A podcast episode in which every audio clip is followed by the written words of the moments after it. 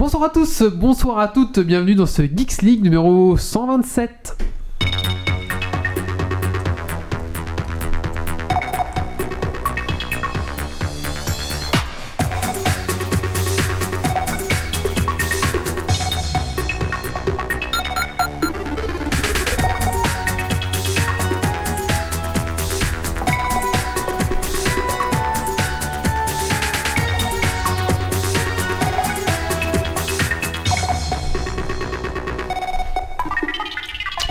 Bonsoir à tous, bonsoir à toutes, bienvenue dans ce Geeks League numéro 127 Geeks League, le podcast tech qui sont la frite et la bière. Alors je pourrais pas m'occuper du Twitter. Hein. Pourquoi pas Get down. Ah, mais il a pas de Twitter parce que Twitter Voilà. a été euh, se faire. Apparemment, il y a des attaques de DNS. c'est- Ouais, c'est ça, les, les serveurs DNS principaux euh, d'une partie euh, du monde qui se font euh, baiser. Donc, euh, Mais Jamy, qu'est-ce que DNS.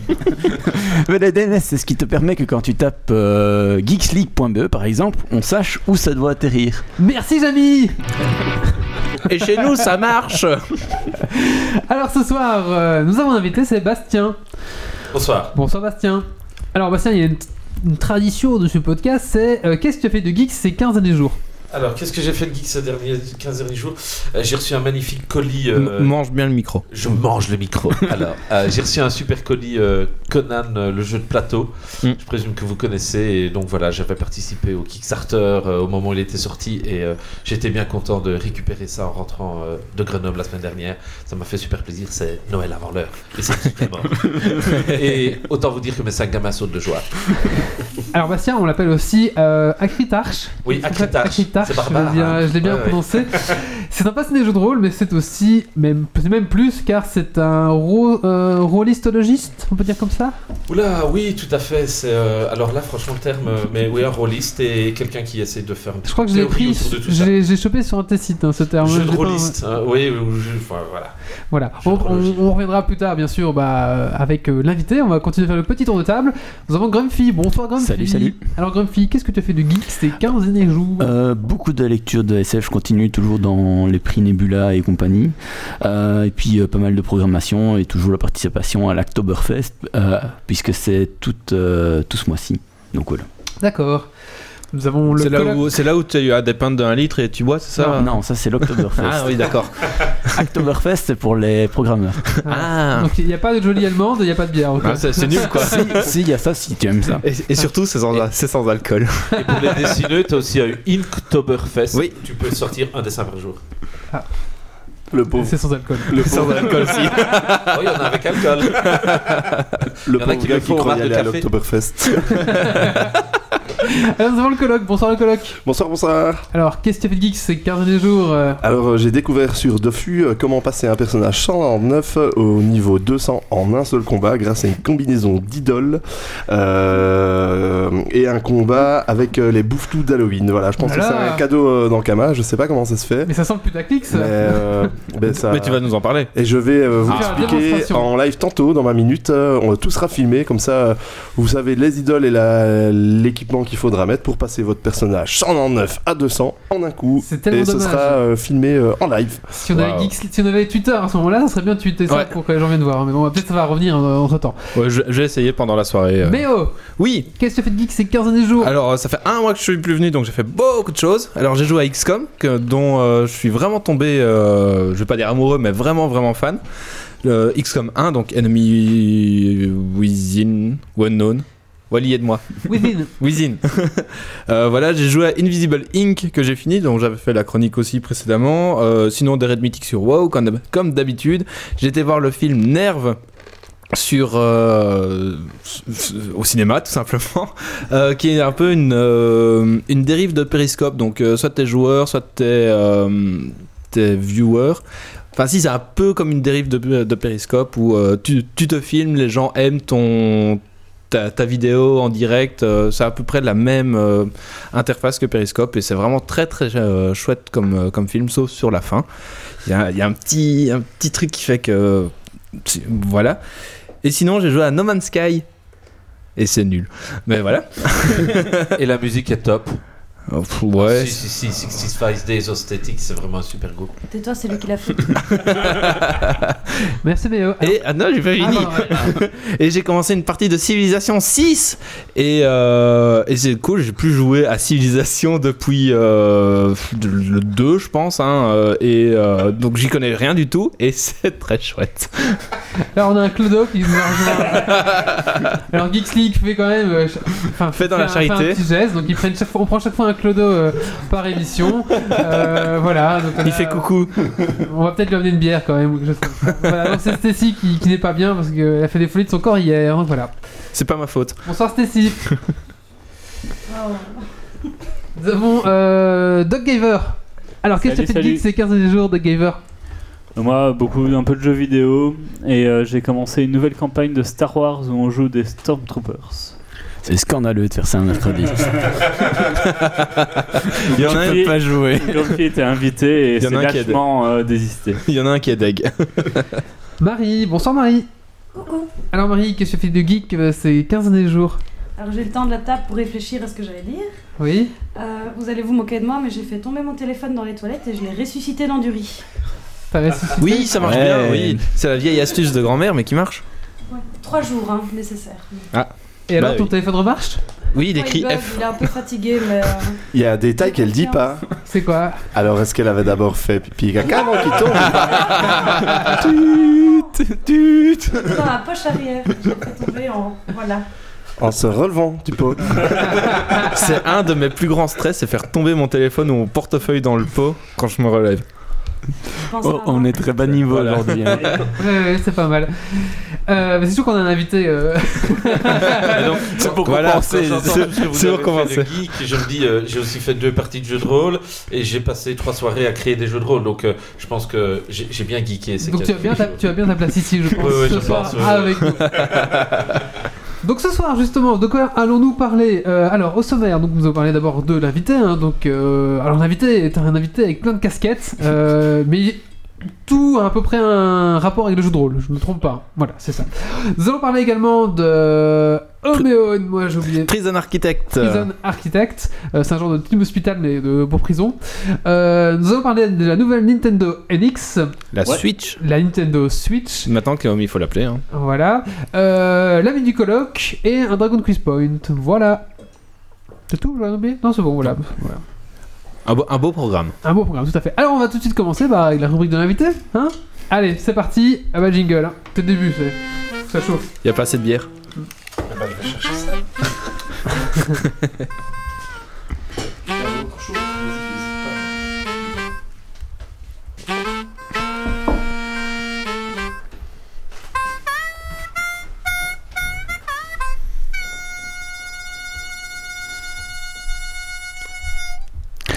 Donc euh, bonjour Bastien ou Acritache, comment est-ce que tu préfères qu'on t'appelle? Pareil, mais Acritage, c'est très bien. Parce Ok. que c'est surtout comme ça que les gens me connaissent sur le net. Ok, donc Acritarche. Alors, avant de commencer euh, à te présenter, pourquoi Acritarche Parce que Acritarche, quand on va voir sur Wikipédia, euh, ça a l'air d'être un microfossile, si j'ai bien lu. C'est exact. Donc en fait, euh, euh, en plus d'être geek, enfin je suis geek depuis que je suis tout petit. À 7 ans, je suis tombé dans la paléontologie. À l'époque, on appelait ça des nerds. Maintenant, on appelle ça des geeks. Donc c'est pareil. Et ça ne m'a jamais quitté. Puis j'ai fait une thèse de doctorat en paléontologie. Et dans ma thèse de doctorat, j'ai étudié ces superbes microfossiles que sont les acritarches. Et j'ai même créé une méthodologie pour déterminer leur distribution environnementale à l'aide de statistiques multivariées. C'était génial parce que les paléontologues n'ont rien compris aux statistiques, les statisticiens n'ont rien compris à la paléontologie. Et donc après, tout le monde m'a dit euh, T'es bien gentil, mais fais autre chose de ta vie. Ok. ça, ça, c'est bien mis. Donc, euh, ben, après cette intro euh, assez intéressante et euh, surprenante, ben, est-ce que tu peux un petit peu présenter ben, rapidement peut-être tout ce que tu fais un petit peu dans, dans, dans, dans le jeu de rôle parce que c'est très très large. Donc, À toi la parole. Alors bon, bah, le jeu de rôle, c'est une marmite dans laquelle je suis tombé, j'avais euh, 15 ans, je suis tombé là-dedans en autodidacte avec l'œil noir comme énormément de gens après un passage avec les livres dont vous êtes le héros. Et donc très rapidement, ben, euh, au fin fond de mon Ardenne natale, euh, il n'y avait pas beaucoup de joueurs, il n'y avait pas beaucoup de magasins de jeux de rôle non plus, donc difficile de se procurer les jeux, donc très vite j'ai commencé à écrire mes, premiers jeux, je pense j'avais 17 ans quand j'ai écrit mon premier jeu, euh, euh, c'était un jeu pour jouer dans l'univers de Mad Max 2 euh, dont j'avais adoré euh, le film à l'époque. Et donc j'avais repris des règles et, et bricolé tout ça. Et puis ça m'a jamais quitté j'ai toujours bricolé les jeux auxquels je jouais. Puis un jour, je me suis dit euh, qu'il y avait peut-être moyen d'en faire quelque chose d'un petit peu plus sérieux.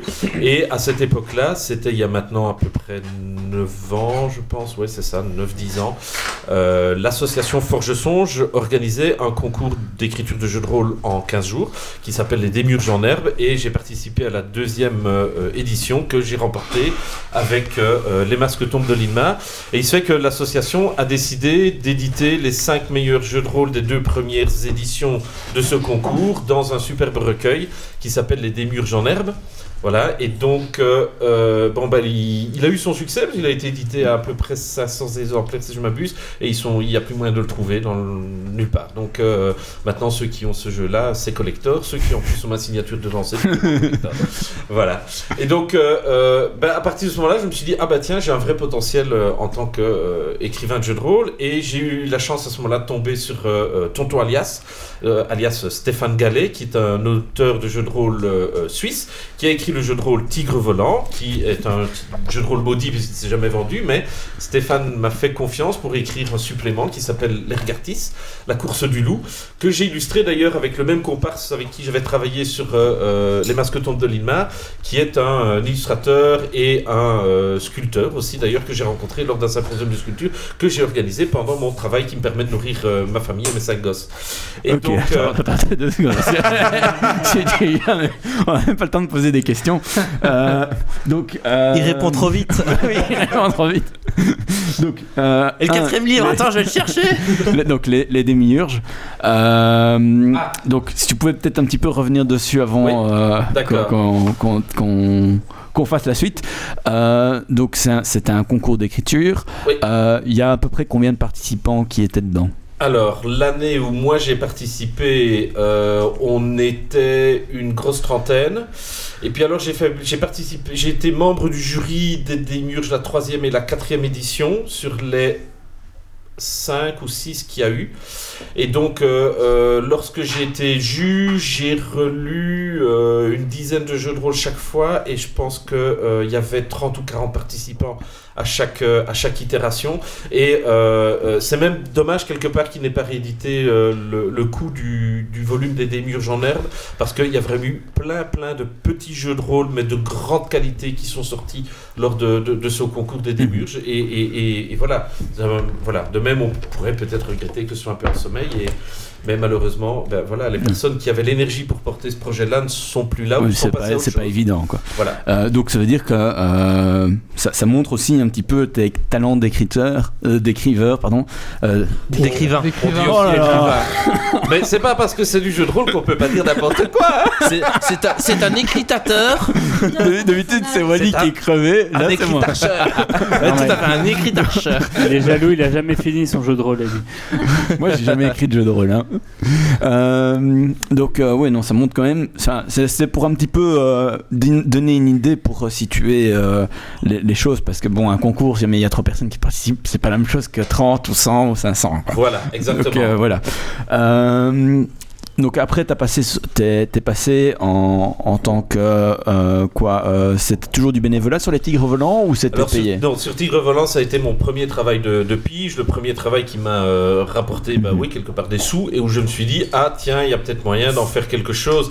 C'est, je pense que c'est cette combinaison de des démurges et de Tigre Volant qui, qui m'a fait un peu le déclic. Et et, et c'est à ce moment-là que je me suis dit, ah tiens, j'ai du potentiel, je pourrais peut-être arriver à en sortir quelque chose et devenir, peut- enfin oui, sortir vraiment des jeux de rôle.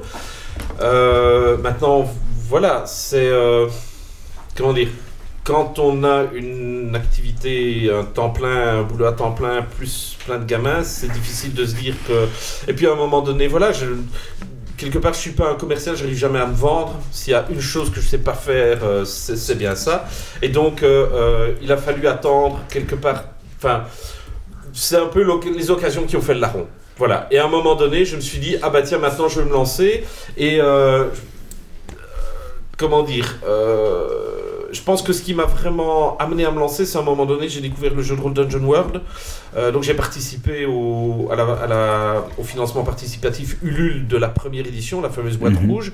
D'ailleurs aujourd'hui on m'appelle le grand prêtre de la boîte rouge parce que je continue à défendre que c'est une bonne boîte d'initiation pour le jeu de rôle. Euh, et donc euh, et donc à ce moment-là je me suis dit ah tiens là il y a un jeu de rôle vraiment qui, qui est super. On a un outil pour euh, comment dire euh, Pour démarrer. pour démarrer. La seule chose que j'avais trouvé dommage par rapport à ça, c'est que le, le scénario de départ qui se trouve dans cette boîte rouge est un excellent scénario pour un meneur euh, confirmé. Mais par exemple, pour le meneur qui voudrait commencer, c'est un scénario qui est vraiment trop complexe. Il y a deux fronts différents, il y a plein de factions différentes, l'endroit est quand même relativement... euh, enfin, le donjon est relativement complexe.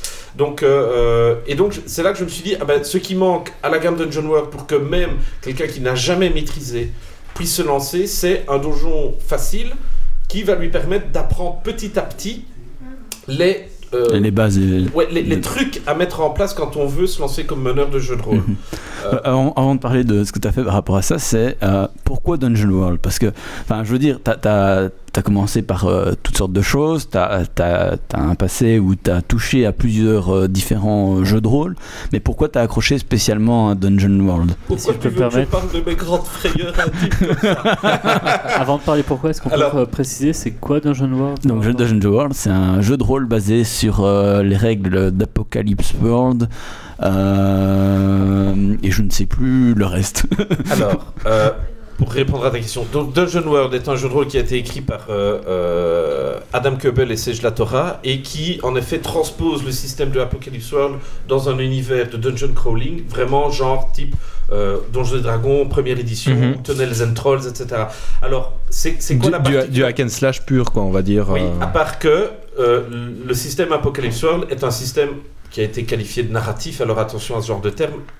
Je pense que, enfin moi ce que j'aime bien dire c'est que avant euh, Apocalypse World, la plupart des jeux de rôle étaient des jeux de rôle basés sur les compétences. C'est-à-dire que quand tu Ouais. lances les dés, tu essaies de déterminer c'est est-ce que mon personnage est suffisamment compétent, est-ce qu'il a Mm. les connaissances pour réussir son action, d'accord? Ouais. Tandis qu'avec le système A- Apocalypse World, tu changes de paradigme. Tu cherches plus à savoir si ton personnage est compétent ou pas, tu cherches juste à savoir si, quand il fait une action, les conséquences de son action vont dans le sens de ce qu'il désire Ah oui, d'accord. Euh, Ou, ou faire, dans le sens contraire. vont dans le sens contraire ou amènent une- ce qu'on appelle une réussite partielle, une réussite mitigée. Ah oui, donc où il va obtenir ce qu'il voulait, mais partiellement avec un coup euh, où Mm. quelque chose de supplémentaire se rajoute. C'est ce- plus la version 2 de Donjons et Dragons ou 2,5, 3 Non, non, c'est ok. c'est en plus, c'est vraiment la, la- ce qui a donné naissance après au tout le mouvement narrativiste en fait dans le rôle, où tu n'es plus basé sur euh, Les des compétences où tu lances des dés, Ouais. mais tu vas plus être dans, dans La, parole et. Voilà. Donc, par exemple, ce que peut faire ton personnage est déterminé par un certain nombre d'actions de base Mhm. Qui ont un déclencheur.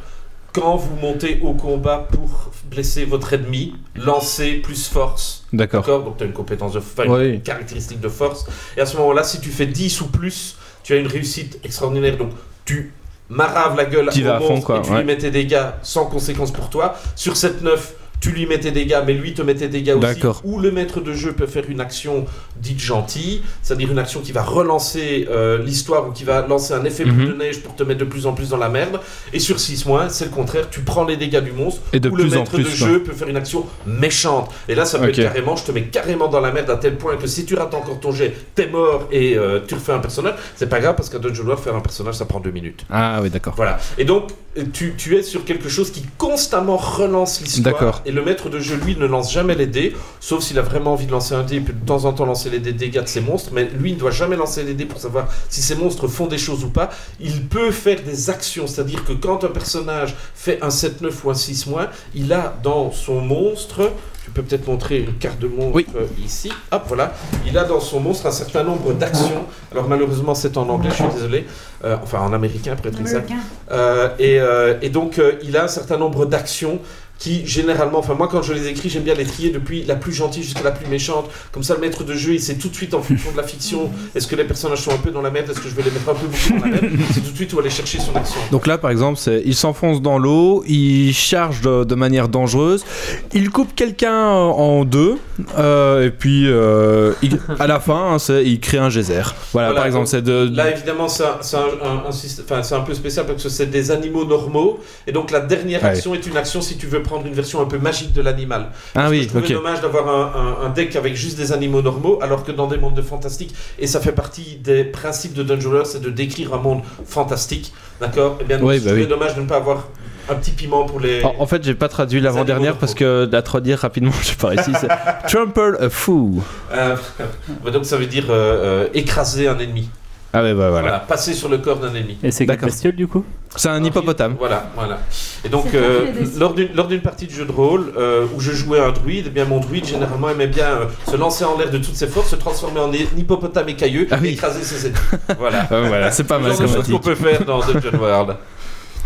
Ok, d'accord. Donc c'est c'est là-dessus que tu as, tu as démarré euh, parce que tu, bah, voilà, tu, tu le Voilà, sentais bien été- pour lancer les gens. Ça a été un coup de cœur, exactement. Voilà. Et, et je me suis dit, dans ce jeu-là, il y a un vrai potentiel pour, euh, pour initier les gens, mais ce qui manque, c'est ce petit scénario facile qui va prendre le meneur, et, ou même un meneur qui a de la bouteille en jeu de rôle, mais qui est perdu avec le système de jeu de rôle à cause de ce changement de paradigme, et dire, ben, on va le prendre par la main et, et faire quelque chose. Alors au départ, je voulais juste faire un truc euh, 28 pages, euh, noir et blanc, avec 3-4 illustrations sympas, euh, et donc un peu minimum. Et puis à un moment donné, ben, il y a des gens qui s'appellent euh, Éric Nieudant et Jérôme Larré. Si vous voulez, on peut euh, parler un peu de leur pédigré, mais normalement, euh, les gens qui font du jeu de rôle francophone savent à peu près qui c'est. Et donc, qui, ont- qui m'ont dit, bah, écoute, Bastien, ton idée, elle est bonne, mais là, en 28 pages, c'est pas possible. Il n'y a pas assez. Il faut que tu expliques plus, il faut que tu ailles plus loin dans la description des actions, de ce que les gens peuvent faire. Tu dois encore plus les prendre par la main, et surtout, tu dois leur montrer comment ça marche.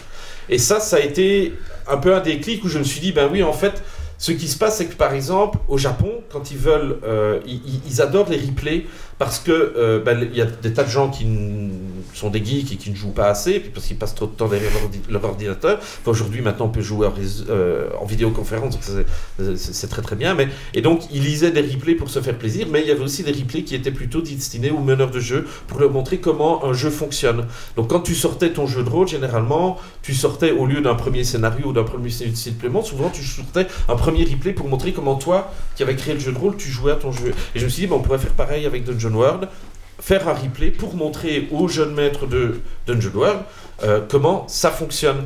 Et, euh, et, et en fait, c'est là que l'idée était bonne parce qu'il y a plein de gens qui m'ont dit, euh, j'étais pas du tout convaincu de la démarche.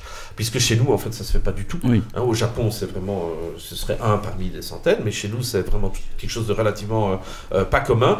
Et, et puis il y a des tas de gens qui m'ont dit, ah ben voilà, tu m'as convaincu de la démarche. Et puis qui m'ont dit, ce qui est génial dans le replay, c'est que on voit des tas de petits arbitrages que le maître de jeu est toujours obligé de faire quand tu maît- maîtrises ta partie, et qui sont pas évidents au début à cause justement de ce changement de paradigme dans Dungeon World, et qui sont vraiment super utiles. En plus de ça, tout au cours du replay, il y a 43, si je ne m'abuse, trucs d'Acritarch qui sont des espèces de trucs de meneur de jeu que moi j'ai accumulé dans ma pratique depuis 25 ans que je fais du jeu de rôle et où je me suis dit, ah ben tiens, ça pourrait être sympa de remettre ça et d'expliquer. Alors il y a des trucs qui sont un peu spécifiques à Dungeon World et puis il y en a plein qui sont vraiment euh, adaptables à, n'importe quel autre jeu de rôle, qu'il soit, je vais dire, quelque part classique qu'il soit euh, un peu plus narratif. Ouais, par exemple, là, il y a un truc, c'est euh, le pourquoi et le comment sont vos maîtres mots en tant que maître du jeu, quoi. Oui, tout à fait. Donc ça, ça vient entre autres d'un des principes de Dungeon World qui est de poser des questions bâtissées euh, sur les réponses.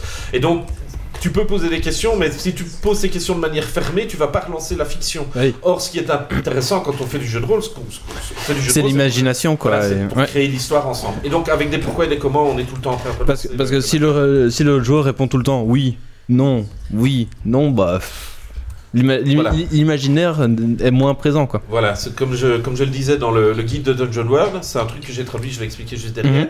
Euh, Il y a une différence entre poser une question euh, euh, qui est le dieu qui est vénéré dans ce temple ou quel est le dieu oublié qui est vénéré dans ce temple. Quand tu poses la question qui est le dieu oublié vénéré dans ce temple, tu poses implicitement la question pourquoi est-ce que le dieu a été oublié? Ah, d'accord. Voilà. Mhm. Ok. Euh, Alors, c'est toi? Non, non, non, les dessins, c'est pas moi, non. euh. je gribouille un petit peu, mais pas assez pour. euh, pas à ce niveau-là. Mais J'avais, une petite question. Donc, euh, t'as sorti Sanctuaire via un financement participatif qui Non. a eu. euh, ah non, c'est pas. Ah non. je, me- je me trompe, pardon. Euh, mais je, je veux d'abord euh, revenir juste un petit peu sur Sanctuaire. Oui. Donc, euh, je sais qu'il y a eu la Bible du meneur de jeu qui est sortie, euh, qui a fait euh, toute la pub qui que ça a fait dans, le milieu du jeu de rôle francophone, pour ceux qui suivent un petit peu l'actualité, qui est un, recueil de, conseils pour les meneurs. qui ont été fort critiqués. Comment tu situerais Sanctuaire par rapport à ça? Avis aux auditeurs, je revends ma Bible du meneur de jeu de rôle écrite par Fabien de Neuville. Alors,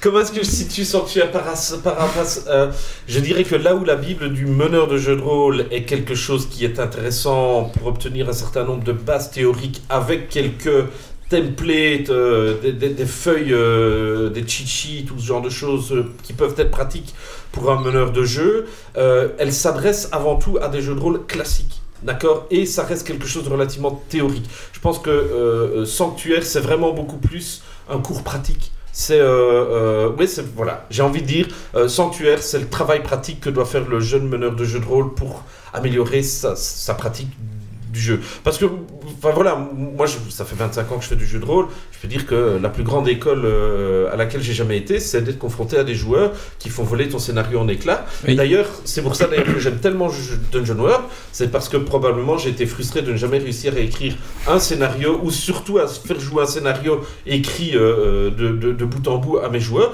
Et donc, avec Dungeon World, comme tu ne dois pas écrire de scénario, tu fais juste un minimum de préparation et puis tu joues pour voir où ça te mène. Et donc, à ce moment-là, il n'y a plus la frustration de se dire j'ai passé 3 heures à écrire un scénario et bouh, ça fait 5 minutes qu'on joue les autres en l'air. Et, Ouais. et- et on n'a même, pas fini- et on a même pas fini la première page, ils sont partis complètement à l'ouest, les putains J'avais dit à gauche, ils sont partis à droite C'est pour ça qu'il ne faut pas écrire plusieurs pages. Exactement, exactement. Ou alors les trois lignes qui devaient faire les 10 premières minutes font 3 heures de jeu. C'est ça, ouais. Je connais ça aussi. Voilà, oui, tout à Donc, fait. Voilà. Enfin, Et donc, ouais. voilà, c'est comme ça que je situerais euh, Sanctuaire. Donc, c'est vraiment un recueil pour à la fois les débutants, mais aussi les, les meneurs confirmés, ou euh, les meneurs confirmés vont pas y trouver leur compte? Alors, il y a plusieurs meneurs confirmés qui l'ont lu et qui m'ont dit Ah, bah tiens, euh, je pense, allez, je vais pas dire, j'ai appris quelque chose parce que je pense pas, mais ils ont dit J'ai eu plein de rappels euh, les utiles. et surtout- trouver leur compte? Alors, y a plusieurs meneurs confirmés qui m'ont Euh, Qu'est-ce Ah, qui bah, se passe C'est Wally, c'est Wally. Je sais pas pourquoi, le live s'est lancé. La faille spatio-temporelle commence. Ça y est, tu- Twitch n'est C'est plus bon des DOS. Bienvenue dans la quatrième dimension. Et donc, euh, euh, Les meneurs confirmés. Oui, donc les meneurs confirmés, je- alors ils vont, ils vont surtout, je pense, y trouver un certain nombre de confirmations par rapport à des choses qu'ils font déjà euh, tout le temps. Et puis, ben voilà, euh, au-delà de ça, euh, je pense que ceux qui peuvent sortir de ça, c'est une manière de, euh, de, de préparer leur partie de jeu de rôle euh, qui, leur, qui va faciliter la, pré- la préparation de partie de jeu de rôle.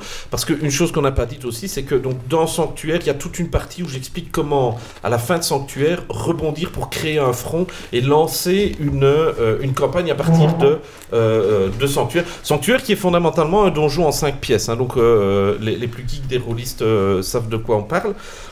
Surtout que ça, c'était expliqué dans la Bible du meneur de jeu de rôle de Fabien de Neuville. Euh, et donc, euh, euh, donc, à partir de là, j'explique comment relancer tout ça en créant un nouveau front et en repartant sur ce qui a été créé dans l'aventure pour créer une aventure qui, suit ça.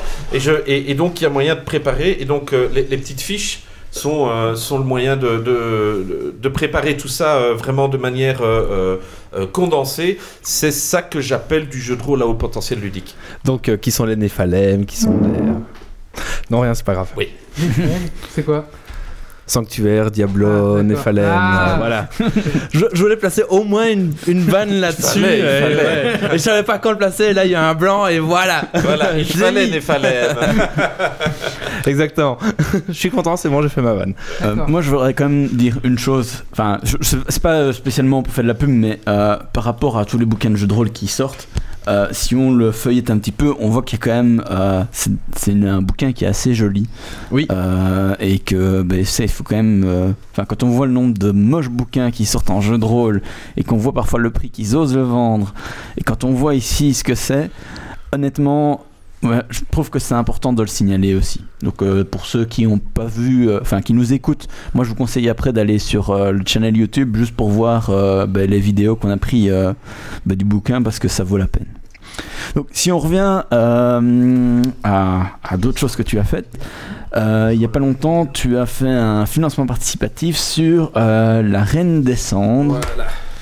Euh, donc peux-tu expliquer ce que c'est? Parce que c'est toujours autour de Dungeon World. Oui, mais- tout à fait. Donc, Serviteur de la Règle- Reine des Cendres, c'est un donjon qui a été écrit par euh, Jason Hughes, qui est un, un Américain et qui est d'ailleurs un, un auteur et un professeur de, de- de comics américain et qui a, je trouve, et c'est pour ça d'ailleurs que j'ai voulu traduire, je trouve qu'il a, il a écrit un scénario de Dungeon World exemplaire, non seulement parce que euh, la manière dont il lance le scénario, dont il décrit l'action et dont il décrit les pièces et dont il agence les informations sont vraiment extraordinaires d'un point de vue ergonomique. Et euh, quand on, on lit ce machin-là une fois, et on n'a aucun problème pour le jouer le, soir même. Alors que la plupart du temps, quand on lit un scénario de jeu de rôle, il faut le préparer, surligner, sortir des post-it, préparer des machins, des trucs pour, euh, pour retrouver facilement l'information. Non, là, c'est vraiment l'information vraiment préparée, présentée de manière super ergonomique. Et donc, moi, j'avais vraiment à cœur de, de, de, de- traduire ça, d'autant plus que euh, sur mon blog, si- s'il s'il y a quelques gens qui, qui suivent encore euh, mon blog, je parle de, de, potentiel ludique où justement ce genre de présentation pour moi est vraiment euh, primordial parce que je pense que c'est enfin c'est- une des choses qui font que notre loisir, le jeu de rôle, ne perce pas, c'est que euh, il faut lire des bouquins de 300 pages, il faut lire des scénarios de 25 pages et travailler 4 heures dessus pour pouvoir les jouer le soir. Eh bien, avec le scénario, par exemple, Serviteur de la Reine des Cendres, c'est un truc que tu l'as lu en une demi-heure et tu joues le soir même et tu n'as aucun besoin de faire référence à des notes de quelque sorte, quoi. Alors, je me suis permis deux ou trois petites amé- améliorations par rapport à ce qu'avait fait Jason Luthiers, mais c'est vraiment tout à fait à la, à la périphérie. Donc, moi, j'ai lancé le- le- le financement participatif autour de ça. Je demandais 1500 euros pour pouvoir sortir euh, ça en, qualité un petit peu euh, décente, tout en respectant d'ailleurs le même cahier des charges très très old school, euh, faisant référence aux premiers trucs qui sont sortis dans le jeu de rôle qu'avait choisi Jason Lute et je trouvais que c'était une excellente idée. Et puis bon, ben, le, le- le financement participatif a complètement explosé. Oui, 377%. Ah ouais, quand même. Waouh. Ben, je, je, je, je, je- Respect. C'est ça que t'es venu en Porsche là. Ouais, t'as la vu ma Porsche? Et, et attends, parce que la suite a encore mieux marché, la Reine des Glaces. la Reine des Neiges, pardon. Et, euh, et donc, euh, euh, et donc, ouais, voilà, j'ai vraiment été euh, complètement euh, surpris et parfois même un petit peu dépassé par, euh, par le succès du machin. Et donc, en plus des serviteurs de la Reine des Cendres, on a sorti Freebooters on the Frontiers, qui est alors là, on commence à vraiment. qui est un hack de Dungeon World. Rappelons que Dungeon World est un hack d'Apocalypse World, donc c'est là qu'on devient C'est un complètement hack de hack. Et donc, Dungeon World est un hack d'Apocalypse World pour revenir dans l'OSR, et Freebooter est un hack encore plus OSR de Dungeon World. Donc là, on va vraiment jouer des héros euh, beaucoup moins solides et qui sont euh, beaucoup plus à la recherche de pièces d'or, puisque là, c'est vraiment. Un peu, un peu borderline. euh, Mais c'est vraiment retour à D&D première édition. Parce Ok. que dans la première édition de D&D, euh, tu gagnais des pecs principalement en ramassant des pièces d'or. Ben Mhm. c'est- un peu similaire. Ton but, c'est de ramasser suffisamment de pièces d'or pour pouvoir mettre ton héros euh, à la retraite. Donc ça, ça a été un deuxième truc qui... Enfin, la première chose qui a été débloquée, c'est un, un- un- un super micro-mini scénario préparatoire à Serviteur de la Reine des Cendres qui s'appelle Avant Serviteur de la Reine des Cendres où on joue les pecnos du, du village qui vont appeler les héros pour aller nettoyer le, le- le- le donjon de euh, Serviteur de la Reine des Cendres et donc euh, c'est ce qu'on appelle un funnel donc on joue des espèces de, de joueurs niveau zéro si vous voulez et, euh, C'est cool ça. voilà Ouais, ça, donc- ça semble vraiment intéressant. euh. et alors en fait ce qui fait, donc moi je joue souvent ce funnel en, en- en convention, petite page de pub, je suis le 10 et le 11 euh, novembre à Festival en jeu à Cours Saint-Étienne. D'ailleurs, pour- et vous pourrez venir jouer si vous voulez euh, et faire le funnel et, et jouer des pauvres euh, paysans que je vais Voilà. m'amuser à, à torturer dans tous les sens. Mais c'est très très fun en fait. Et donc ça, et toutes les personnes qui ont, qui ont joué avant Serviteur de la Reine des Cendres euh, et par avant Serviteur disent, ce qui est génial c'est que quand tes joueurs ont joué d'abord les Pecno et qu'après ils viennent avec leurs vrais héros qu'ils ont euh, créés avec amour et, euh, et qui sont prêts à, à- à confronter à quelque chose d'un peu solide, Tu sais Eh ben, dans quelle galère tu es? ils, sont, ils, ils ont déjà une idée de ce Ouais. qui se passe et, et donc. Et de euh, l'univers et de. voilà, trucs, et hein, donc ouais. ils sont déjà vraiment lancés dans le machin. Et au- au-delà du fait que euh, tu tu t'amuses comme un fou à faire un funnel, parce que je pense qu'il y a un certain plaisir jouissif à jouer euh, euh, dans un film d'horreur finalement. Ouais, j'avoue. Sinon, euh, voilà. Oui. donc ça c'est donc ça c'est le- le- les, les choses qui ont été bloquées. Puis alors ont, ont été débloqués les trois scénarios de Joe Banner. Là tous les euh, comment dire et ça c'est une exclusivité pour ce soir parce que je l'ai reçu avant hier. Tin, tin, Euh. Voilà. Et entendu, donc, hein. euh, euh, donc les, comment dire, les, les souscripteurs ont reçu le PDF. Et donc là maintenant, il va y avoir. ben, le bouquin va être disponible en print on demand sur, euh, sur Lulu et sur euh, DriveThru RPG où j'ai euh, Ah, où si, j'ai mes, différents euh, produits euh, disponibles. Euh, et donc, Prends donc, voilà. Et la dernière chose que j'ai promis à mes euh, souscripteurs, c'est la version 2 du guide de Dungeon World. Donc ça, c'est un truc que j'ai traduit à l'arrache pendant que j'étais en vacances. Vous voyez comme je m'emmerde en vacances. Enfin, Il faut dire, j'étais euh, j'étais au mazet de ma belle-mère. Oui, Et, donc euh, donc il y a de quoi faire. avec son troisième mari, c'est vous dire. Ah ouais, ouf. Et donc, euh, et donc, donc j'ai traduit ça en vacances. Et puis rentré de vacances, j'avais mis le texte à disposition de tout le monde. Et tout le monde m'a dit, oh, mais non, elle est bien ta traduction, elle est en belge, c'est marrant, c'est comique, etc. C'était vraiment une traduction à l'arrache. Il y a des 90, euh, tout ça. voilà. Et, et donc ils ont dit tu devrais le mettre en page. Et donc ben voilà, je suis allé chercher des tas de, gratuites sur le net et j'ai commencé à faire une mise en page. Et d'ailleurs c'est marrant parce que les auteurs du guide de Dungeon World euh, américain à qui j'avais demandé euh, l'autorisation de Donc faire les auteurs, en fait. les auteurs du machin, quand ils ont vu sortir ça sur DriveThru, m'ont demandé est-ce qu'on peut le traduire en anglais? Je leur ai dit mais non, c'est votre machin. Vous voulez que je vous le mette en page? Voilà, et donc bah, quand j'aurai. Donc là, je suis en train de, je suis en train de le faire. D'ailleurs, euh, avant de venir ici, je suis allé euh, m'enterrer deux heures dans un café parce que je sortais d'un colloque. Et ben, je suis allé travailler deux heures euh, là-dessus avant de venir ici et ça avance bien. Et allez, peut-être que pour fin d'année, ça devrait être fini, mais on va dire plus un des six mois. hein, on est rôliste quand même. C'est toi qui, qui fais la mise en page alors? Oui, voilà, ça fait partie des, des choses que j'ai euh, apprises euh, dans le cadre de mon cursus. Avec quel programme tu travailles? Je travaille avec InDesign. euh, voilà, oui. Mais en fait, alors, bon, euh, le truc, c'est que euh, j'ai appris à travailler sur InDesign parce que euh, j'ai fait pendant 10 ans partie d'une ASBL qui s'appelle Progressiste et qui fait de la promotion des musiques progressives. Donc, dans, dans les dinosaures, c'est des gens comme Genesis, Pink Floyd, Yes, King Crimson. Et dans les gens plus, plus nouveaux, vous avez des gens comme Muse ou Porcupine Tree, Steven Wilson. Enfin, voilà. Et donc, et donc comment dire, j'ai appris à travailler sur InDesign quand je, je faisais la mise en page du magazine Progressiste. Mais, mais si un jour j'ai décidé d'apprendre à faire de la mise en page pour Progressiste, c'est parce que j'avais en tête derrière de dire je vais faire la mise en page de mes produits jeux de rôle. Et donc euh, voilà, et donc euh, ben là maintenant ça fait ça fait 8 ans que je fais de la mise en page régulièrement et que, que je travaille, je veux dire, mes talents de graphiste, si on peut dire ça comme ça. Et à part euh, le dessin, est-ce qu'il y a des choses que tu ne fais pas dans le jeu de rôle? Parce que tu fais de, la création, tu fais du design, tu fais de la mise en page, tu fais euh, du test, tu fais euh, des concours, tu fais, euh, tu joues. Là- Là-dedans, il y a juste le dessin que je vois que tu ne fais pas. Euh, il faut que je sorte mon carnet de dessin Non, c'est juste parce que le dessin, j'ai pas encore le niveau, mais en fait, du dessin, je le fais parce que, par exemple, pour le jeu de rôle Vivere de Quentin Forestier, eh bien, j'ai fait de la cartographie, et même chose pour euh, Sanctuaire, euh, euh, les cartes et les maps que, en 3D isométrique qui sont dans Sanctuaire, c'est moi qui les ai réalisées. Donc, maintenant, je fais, je fais un peu tout. Alors, bon, bah, il y a des choses que je fais à un meilleur niveau que d'autres. C'est sûr que écrire, je crois que c'est là où j'ai le, le plus de pecs, c'est le plus de niveau de compétences.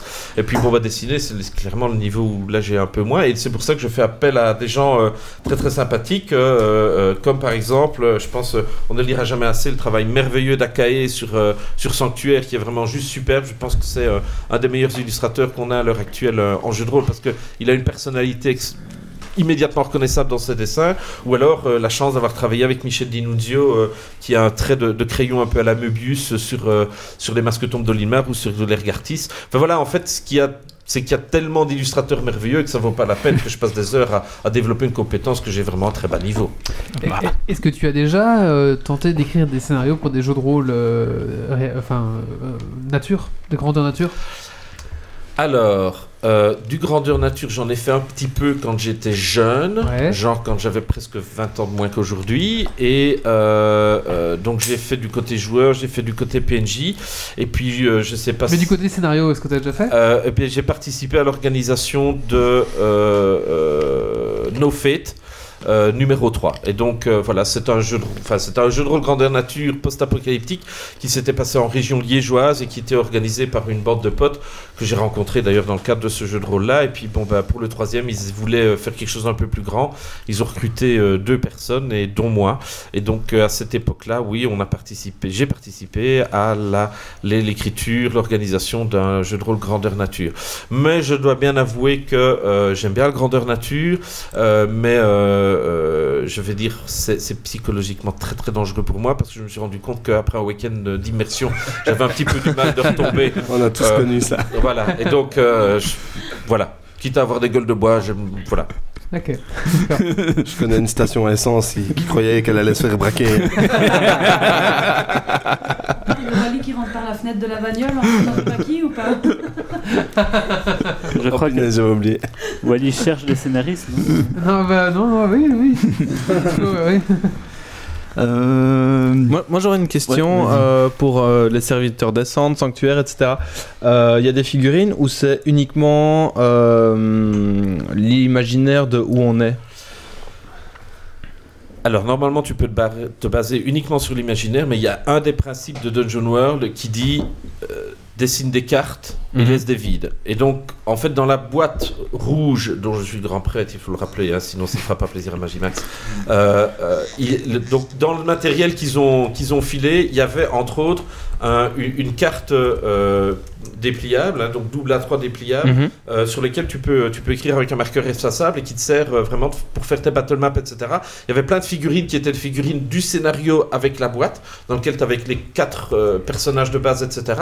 Et donc je pense que si tu aimes un petit peu les figurines en carton, ou, ou même si tu as une grande collection de figurines, Mhm.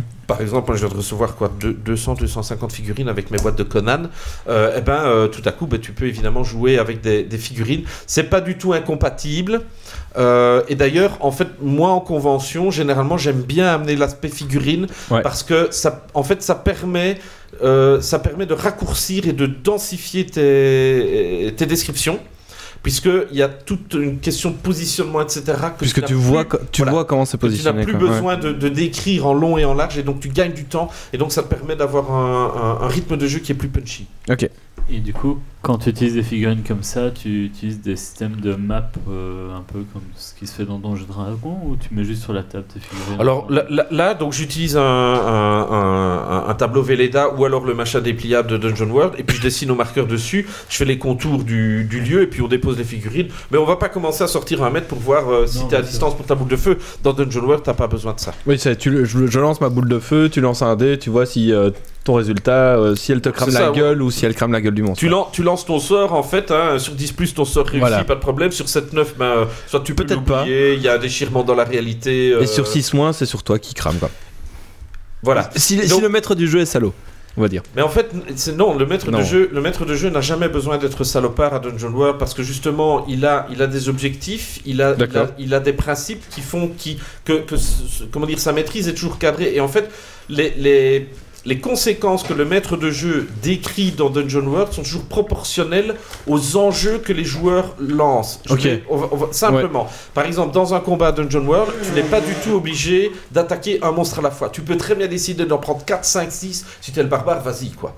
Ah oui, et, donc, si tu les touches, tu fais tes dégâts aux 6 monstres en même temps. D'accord. Ok Ouais. Maintenant, si tu rates ou si les monstres te font des dégâts, c'est eux les vont 6. faire leur dé de dégâts et tu rajoutes plus 1 par monstre supplémentaire. D'accord. Maintenant, le maître de jeu aussi peut à ce moment-là décider Ah, bah, mais non, non, non, les, les monstres ne font pas du tout de, de dégâts, mais par contre, ils te pressent tellement que tu te retrouves dans l'impossibilité de les frapper. Parce qu'ils ouais. sont tous tout contre toi et ils sont en train de t'étouffer. Enfin, tu vois, tu peux imaginer des, des ouais. tas de choses comme Le, ça. ouais, le, le but du maître du jeu, c'est pas d'empêcher les joueurs de réussir euh, le scénario. Quoi. Bien au contraire, dans Ok, Dungeon ok. World, le, le- euh, un des principes du maître de jeu, c'est d'être fan des aventuriers. Donc être fan des aventuriers, ça veut dire leur permettre de briller, leur permettre d'être des héros. Ça veut dire aussi les mettre dans la, la- la merde, parce qu'un héros qui n'est pas dans la merde ne sera jamais héroïque. Mais il s'élève pas. Voilà.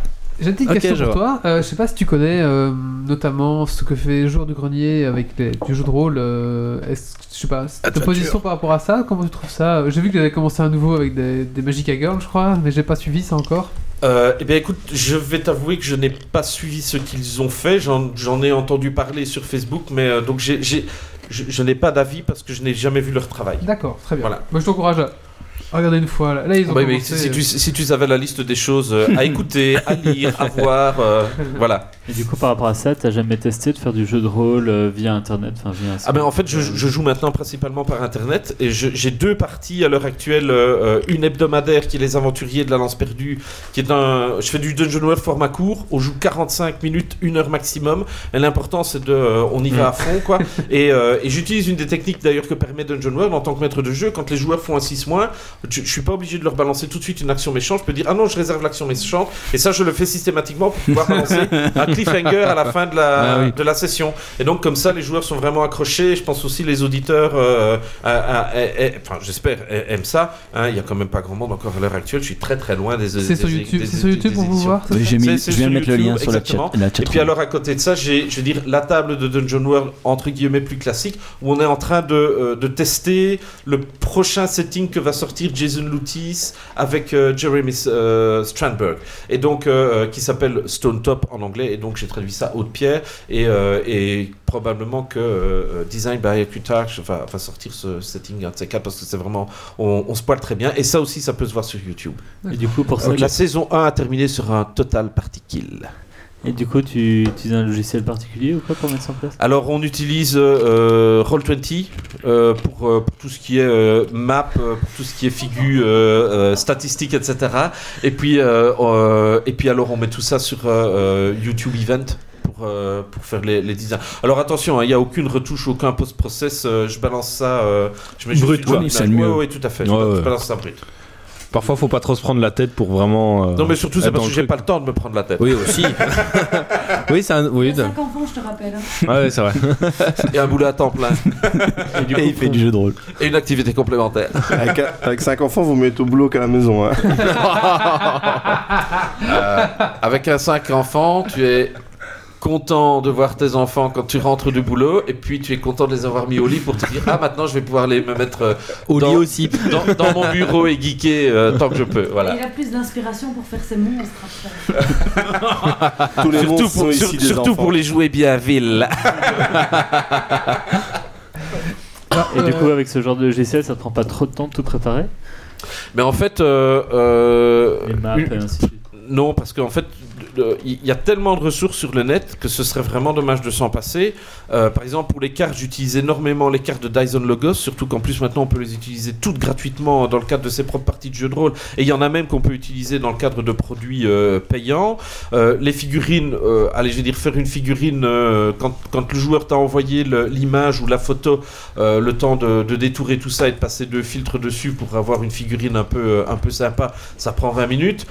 Et, en fait, comme d'habitude, le, le- comment dire, le truc qui prend le plus de temps, c'est de lancer la campagne. Donc Mhm. tu vas devoir préparer les, les- les cartes, préparer un minimum de trucs. Mais une fois que tu as, tu as du matériel, et, et- et- et bon, bah maintenant ça fait... Ça fait combien 4 ans maintenant, je pense que, que je joue euh, euh, toutes les semaines, euh, au moins une fois par semaine sur Roll20. Donc j'ai du matériel d'ailleurs à tel point qu'il faut que je le trie et que je mette des, des, des mots- des mots-clés si, si je veux retrouver des choses. Euh, Et tous les jeux d'ailleurs que, euh, que je crée, je les teste aussi euh, euh, sur Roll20. Quoi. D'accord. Ok, merci. Alors, euh, Castor Grumpy, est-ce que tu as des- encore des questions Euh, non, je pense qu'on a fait le tour. Euh, J'ai une dernière question peut-être pour l'invité.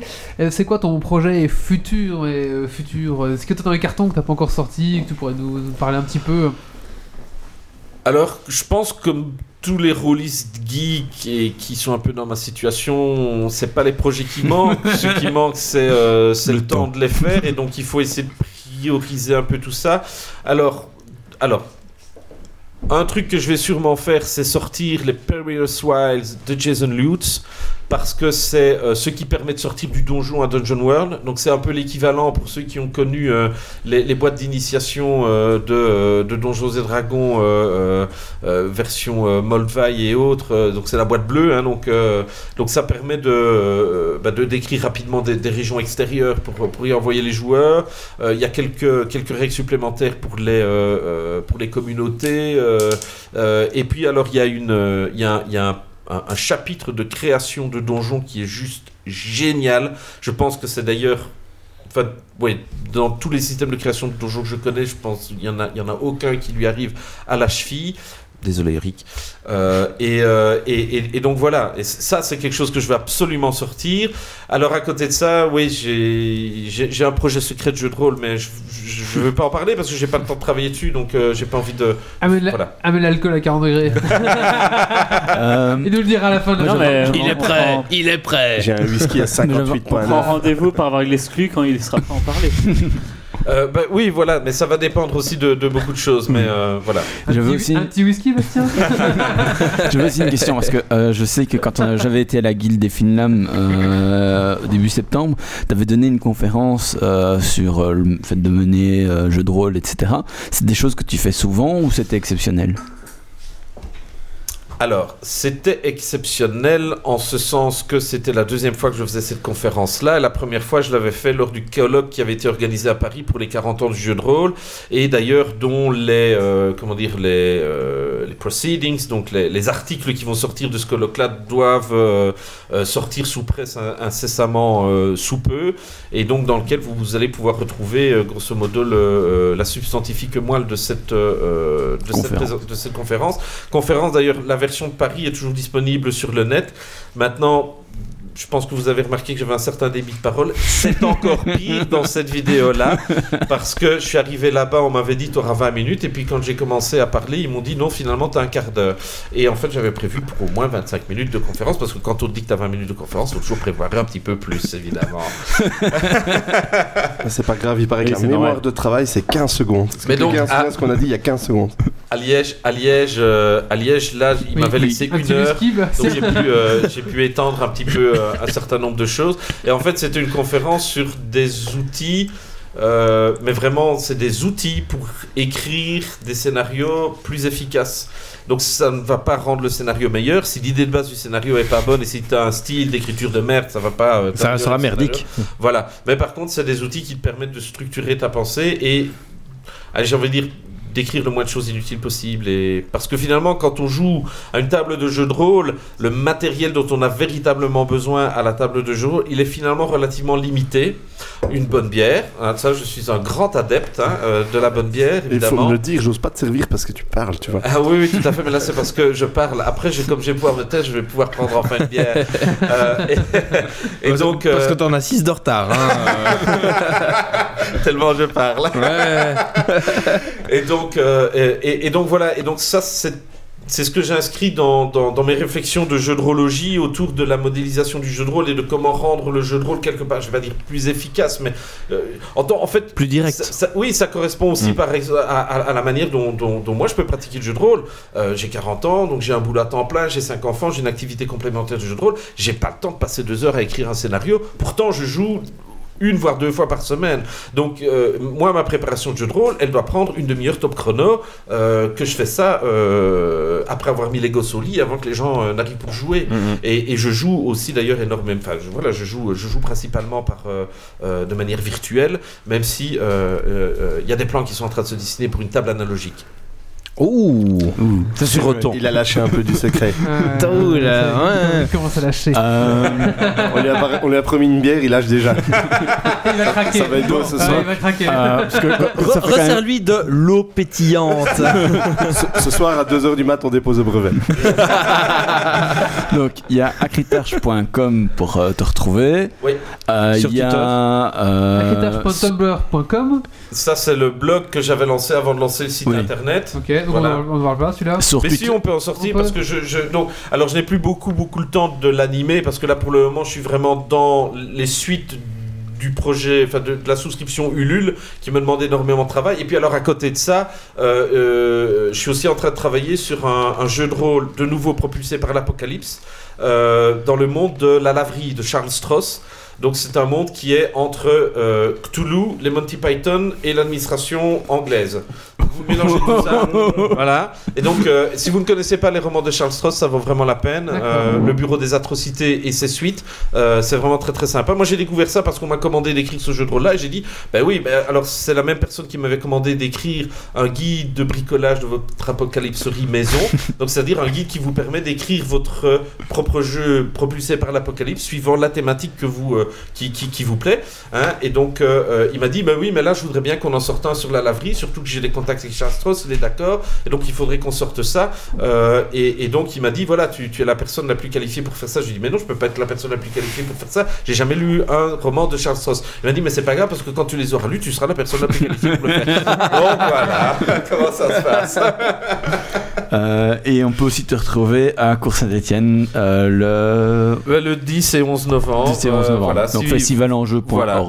Venez, venez jouer et euh, venez rafler les derniers exemplaires qui restent de de la Reine des Cendres et de Freebooter. Et puis alors évidemment un exemplaire de, de Sanctuaire. euh, D'ailleurs, euh, Il y en a un gagné. Justement, tu n'es pas venu les mains vides et tu es venu avec Oh. un, euh, un exemplaire de Sanctuaire à offrir à nos auditeurs. Sous blister. Les sous-blister. Sous blister, tout à fait. Donc en fait, vous le gardez pendant 20 ans et vous le revendez après et ça marchera peut-être. On peut peut-être le faire dédicacer.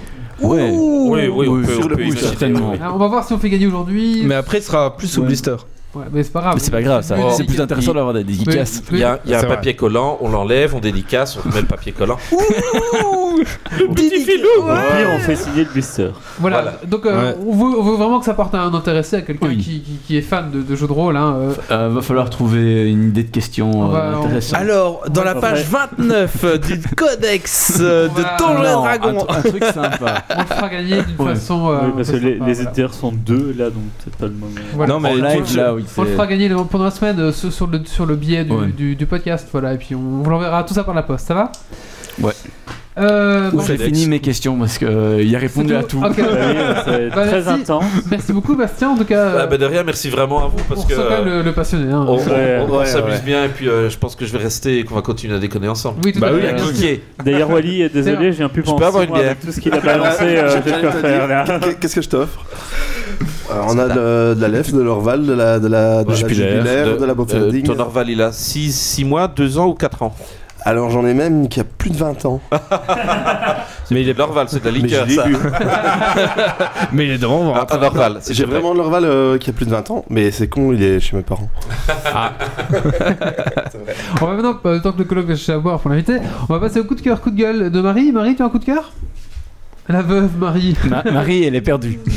tu as un coup de cœur ou pas? Elle mange des chicons. Pas là, comme ça. Ok, on va passer au coup de cœur, coup de gueule de Doc Giver. Coup de gueule. Coup de cœur.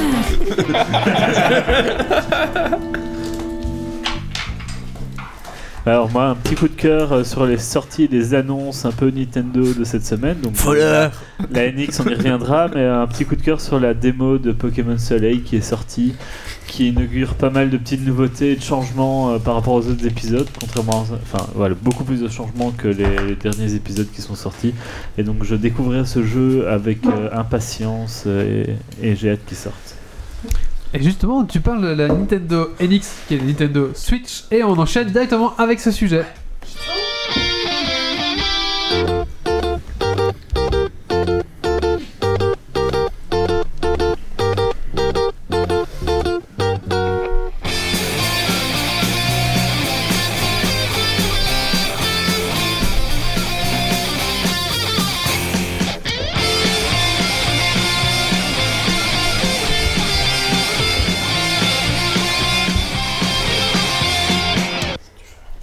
Voilà, la Nintendo NX est officiellement la Nintendo Switch maintenant, qui a été officiellement annoncée hier par Nintendo à 16h avec une belle petite vidéo que je vous invite à aller voir sur leur site. Et donc euh, elle sortira en mars et elle me fait euh, vraiment envie, j'ai vraiment hâte qu'elle sorte parce que ça a l'air d'être une chouette console.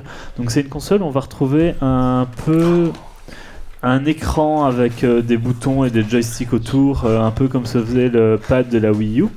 Sauf que cette fois-ci, les boutons qui sont disposés à droite et à gauche peuvent être détachés, déclipsés de l'écran.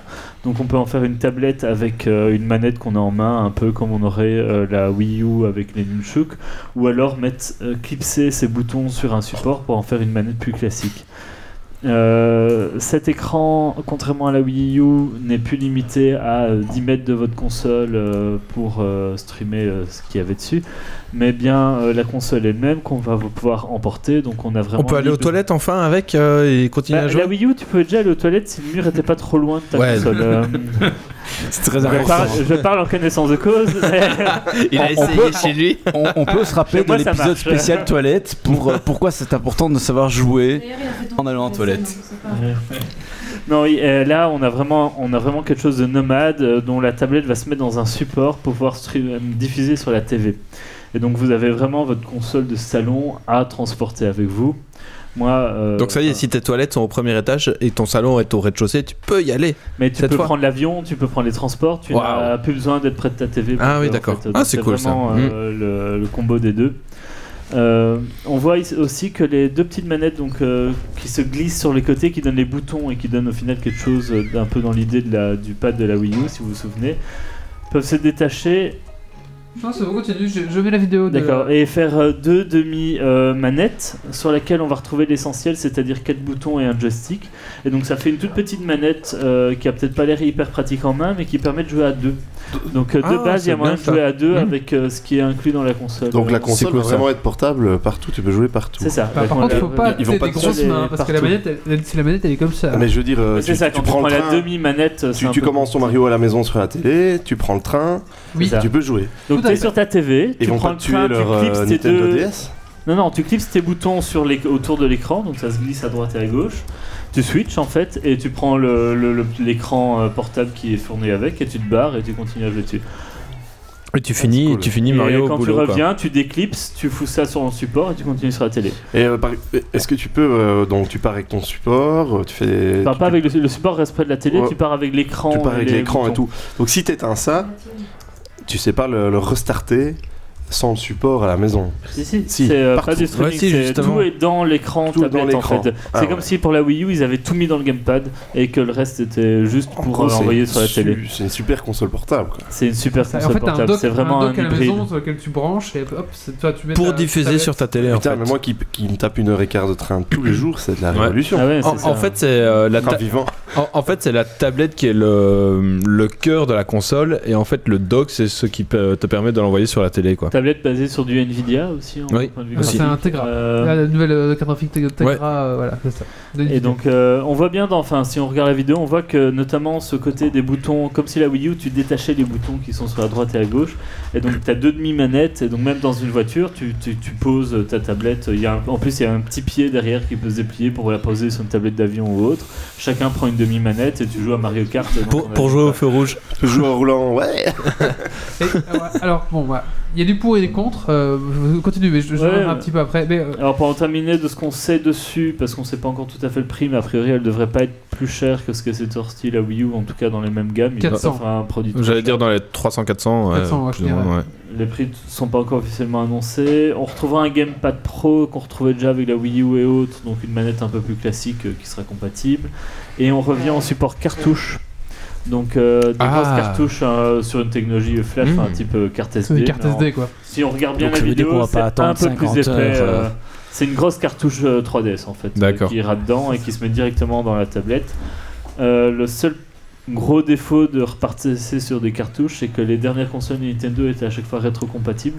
Donc la Wii, lisait- en tout cas les premières versions de la Wii lisaient la GameCube et la Wii U lisait la Wii. Bah là, on n'a pas de lecteur de disque pour lire euh, la Wii. Là, la rétrocompatibilité est finie quoi. Si, si, ils auront, un- ils auront une boutique où tu pourras réacheter tout ce que tu as Mais acheté. oui, Ah oui. Bah, Exactement. on parle plus tout à fait de rétrocompatibilité Ouais, des voilà, anciens titres que vous aviez achetés.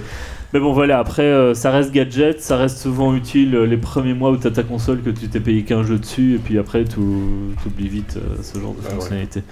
Mais donc, Ouais. moi, en fait, elle m'attire énormément, euh, et je suis un, un bon fanboy des Nintendo, et je suis aussi quelqu'un qui est très fan des consoles portables plus que des consoles de salon, donc évidemment, ce genre de système m'attire énormément. Elle l'attire en plus, elle est portable. Mais Merci Marie. Ouais, voilà. La veuve noire, euh, La ça veuve déraille. noire. Blard Ça dégaine. a, a mordu. Donc, plus, Je vais, je vais mettre le micro de l'autre côté. plus d'alcool pour Marie, c'est fini. Marie, tu peux partager mon J'avais micro, il dit n'y a pas de qu'il fallait- problème avec ça. J'avais dit qu'il fallait pas commencer avec la goutte. Alors euh, maintenant, le, le, le- cela on sait pas un petit peu les inconnus. Moi je dirais un petit peu les côtés négatifs parce que moi je suis un peu mitigé par cette console, c'est la batterie. hein, parce que si un, c'est quand gros, un gros, une grosse inconnue si c'est pour avoir une batterie d'une heure, bah Voilà. voilà. Hein. euh, Bah, ça reste un système hybride, donc on verra ce qu'ils Voilà. ont trouvé derrière. Les manettes sont quand même petites. euh, maintenant, Pour, pour euh, jouer à deux euh, sur une, avec une manette chacun, ouais, une c'est. manette comme ça. Bon après dans une voiture c'est cool, mais Ouais, bon. mais ça, à mon avis, c'est plus pour le pour dire que c'est possible à deux sur la même manette, mais à mon avis, il va y avoir plusieurs manettes. J'ai des doutes qu'il n'y ait Mhm. qu'une seule manette parce Si, que parce ce serait. les deux manettes un gros- se décrochent de la Oui, tablette. oui, et- ça j'ai j'ai vu la vidéo aussi. Oui. Mais à mon avis, il y a d'autres euh, équipements qui vont sortir, puisque quand tu regardes la liste des, des- des équipements qui sortent, il y a au moins 3 ou 4 types de manettes différentes euh, compatibles. Et Ouais. ce serait dommage, à l'heure actuelle où toutes les consoles se jouent à minimum 4 joueurs, de revenir à un truc où on sait jouer à peine à 2. Ouais. En fait, ce qui se euh, passe, ça- c'est ça, que c'est vrai a que ce priori, serait- tu as ces deux trucs qui se se clipsent à droite et à gauche que tu peux clipser sur un support pour en faire une manette normale. Si tes potes ont aussi une Nintendo Switch, ils amènent leurs manettes à des manettes complètes. Euh, je pense que ces demi-manettes euh, là sont plus dans une optique de jeu casual où euh, t'as des gens qui sont pas hyper fans de jeux vidéo qui passent, qui veulent faire une petite partie, ben t'as des mini manettes qui te permettent de pas devoir en acheter ça. 4. Je veux dire, euh, avec deux manettes complètes, t'as potentiellement 4 joueurs qui peuvent jouer. J- Jamais Nintendo va faire un truc de joueur, euh, c'est leur Non, non. créneau depuis des Après, années. Ils ont, ils ont toujours Bah, fait 4 joueurs, je vois pas pourquoi. Même ouais. sur NES, tu savais aller jouer jusqu'à 8 joueurs. Mais Ouais, après, voilà, quoi. ils, ont, ils ont axé un peu leur communication sur, à un moment donné, on voit des, gens, des jeunes trop cool qui euh, viennent tous avec leur Nintendo DS et ils vont faire du skate, en même Leur temps Nintendo ils jouent à un Switch, truc, euh, et ils viennent chacun avec leur Nintendo Switch quoi. Et leur Nintendo Switch, Mmh. il y a un Oui, c'est ça. A priori, euh, tu pourras jouer à euh, 4 à quatre, ou mais euh, chacun, chacun, a son écran. euh, chacun et donc là, tu reviens console. sur quoi. des systèmes qui sont déjà avec la 3DS. C'est un peu comme euh, la Game Boy Advance, quoi. Chacun jouait euh, Oui, ensemble, mais avec sa Game Boy Advance, quoi. oui, tout à fait. Mais de toute façon, ça se fait déjà, euh, 3DS ou autre, des Monster Ah Hunter, ceux- tout le monde a la console, ben, tu joues à 4. Alors, ok. Après, moi je trouve que c'est vraiment une console euh, japonaise parce que euh, au Japon, enfin, t'as pas des grands appartements, donc tu, en général, tu sors, C'est très quand même- petit. tu sors beaucoup quand même. euh, tu restes pas trop chez toi parce que ton appart est tout petit, donc tu vas quand même sortir. Donc du coup, cette console est vraiment axée vraiment euh, peuple japonais, on va dire, parce que Nippon, on va dire. Euh, Nippon, ouais. voilà, c'est ça, parce que vraiment, c'est ça, vraiment axé sur la mobilité. Et euh, autre chose aussi, ils ont pas, euh, eux, ils parlent pas, alors que pour l'instant PlayStation et Xbox sont à fond dans la VR, hein, dans la euh, Mm, mm. réalité virtuelle. les Japonais, en fait, sont très sensibles au, au- au mal, au, mal, au mal de.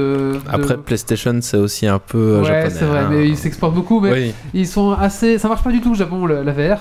Parce que je pense que les Japonais en plus sont plus malades euh, quand ils utilisent les casques que les Européens ou les Et Américains. puis C'est- dès que tu voilà. as stigmate, la VR, c'est la mort. C'est fini. Dès que t'as des lunettes, euh, ou, oui, mais ou quoi, euh, euh, enfin, moi j'ai une forte astigmatie. J'ai été dans une mine où il y avait une super animation VR. Je suis sorti de là, j'avais envie de vomir parce Ah oui, que oui. mon cerveau était totalement incapable de reconstituer la mhm. fausse image en 3D. Voilà, c'est ça. Et donc, euh, bah, Nintendo ne. ne- Puis ne non, suit pas mais. Nintendo a fait la VR il y a 20 ans avec le Virtual Boy, ça a pas marché, Voilà, c'est bon, ils ont compris. Ils, ont compris que ça marcherait pas, ils ont raté quoi. Non mais au final c'est aussi une caractéristique de Nintendo, c'est d'être resté en marge euh, du euh, marché, puisqu'ils rentrent généralement pas dans la course à la mode du moment. Donc euh, Bah ouais, parce que la Pokémon Go, c'est pas du tout de la VR. C'est Non, c'est réalité C'est- Non, augmentée. c'est de la c'est- réalité et c'est pas Nintendo en fait, c'est euh, d'autres qui ont acheté la licence, mais c'est pas eux qui sont derrière. C'est Euh, identique. Ouais, Et, et moi je pense à un truc, c'est, je suis désolé, mais la Wii U, bah déjà je suis un grand fan de Nintendo depuis tout petit.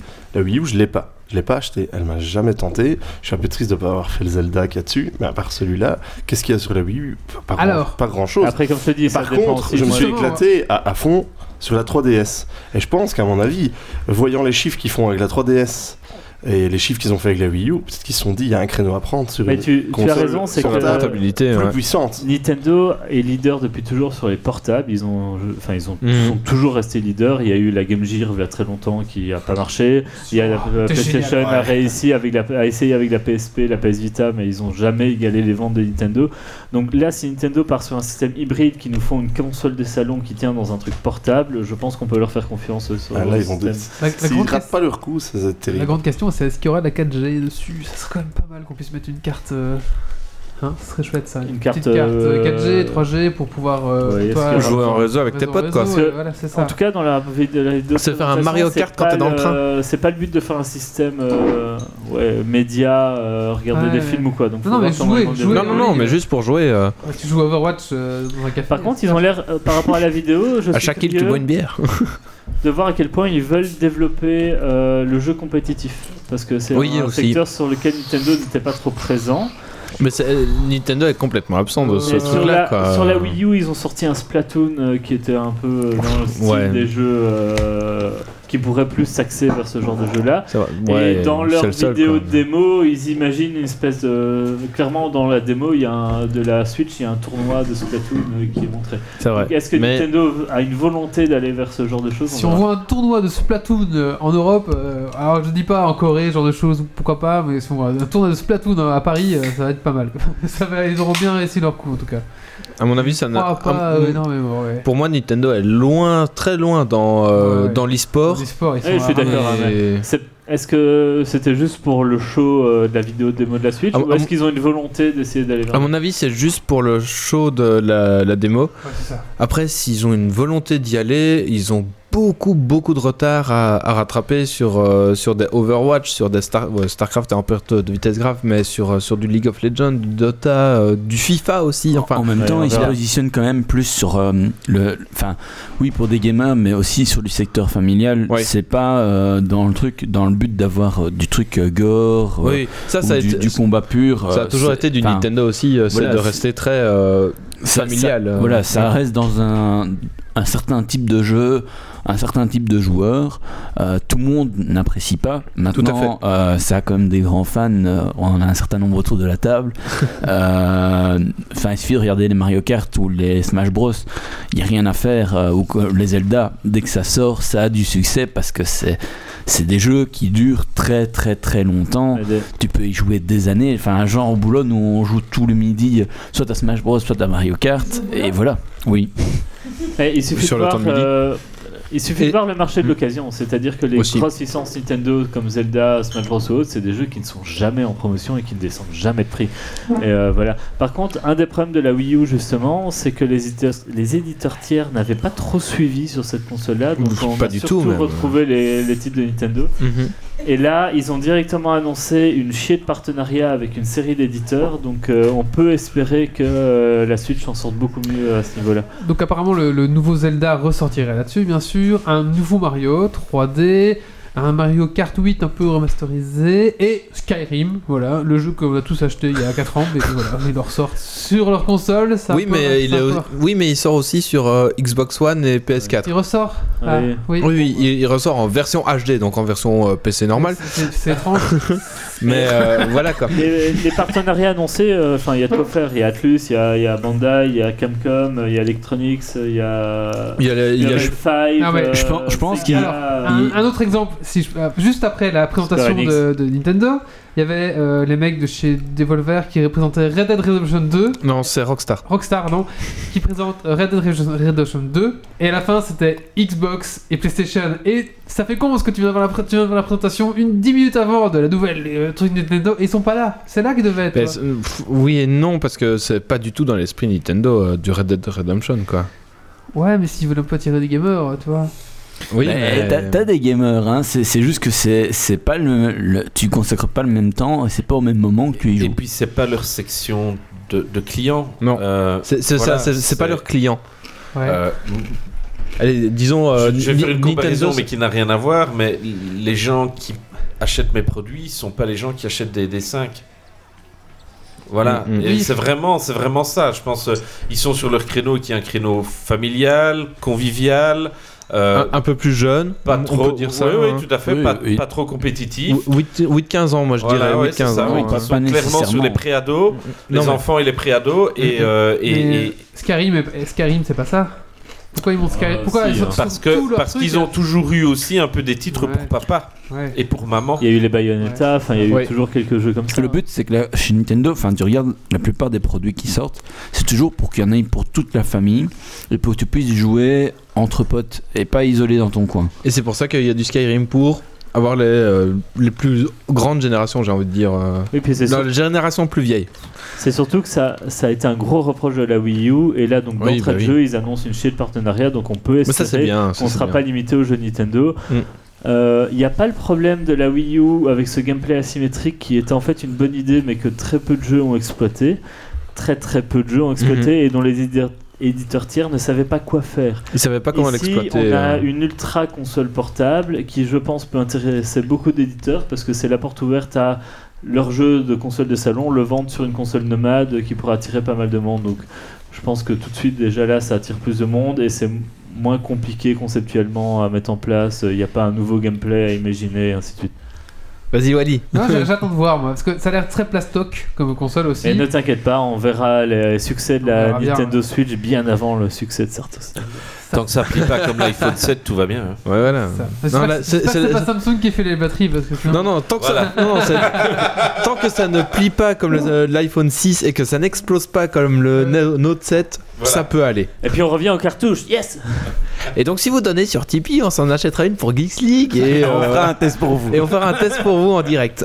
De toute façon, moi, ça sera Day One. La seule raison qui pourrait me faire retarder mon achat, c'est qu'ils annoncent un collector Zelda euh, pas trop loin après la sortie. Ils, euh, annon- ils initiale, annonceront euh, un collector Zelda, mais un an après. Mais il y aura Ouais, le, trop loin, le dernier Ouais, Zelda ouais. que t'as raté va sortir dessus. Le... Mais je serais triste, j'ai déjà la 3DS, oui. la New 3DS et la Wii U en collector Zelda, il me faut la. Donc, euh, le, le Zelda qui est sorti sur euh, la Wii U, en fait, sortira sur la NX. Voilà, c'est ça, la Switch. Oui, sur la Switch. Voilà. Je peux compléter ta collection avec Je pense qu'on a fait le Game Boy Advance euh, une édition Zelda. On en rediscute. On a fait le tour, je pense, de la Nintendo Switch. Ouais. Quelqu'un Euh, si je peux rajouter un petit mot sur Oui, Nintendo, euh, oui.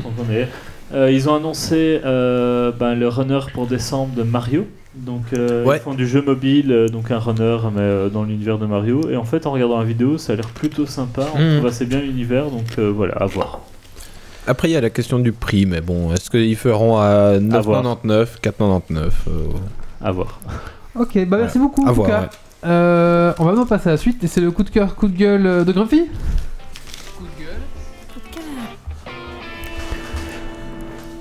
Bah à la base ça devait être un coup de cœur, mais maintenant ce sera un coup de gueule parce que bah, comme il a parlé de la Nintendo NX Switch euh, et que moi je voulais faire mon coup de cœur euh, là-dessus, ben voilà.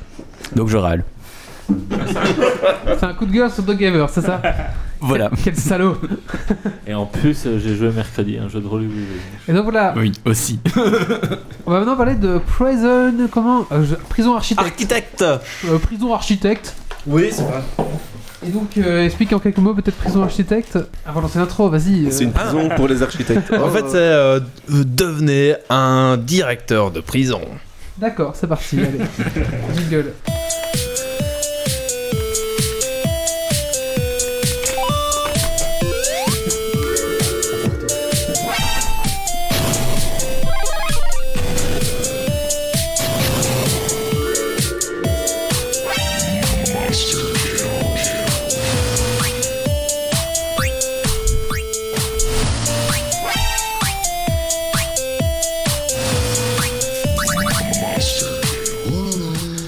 Alors, Prison Architect est un jeu de gestion de prison sorti le 6 octobre 2015. Donc, euh, comme on t'avait dit en intro, c'est pas toujours des jeux euh, d'actualité. hein, euh, voilà, celui-là a un an, avec une phase d'alpha et bêta qui a duré très longtemps. Parce qu'on est radin, on achète les jeux quand ils ont.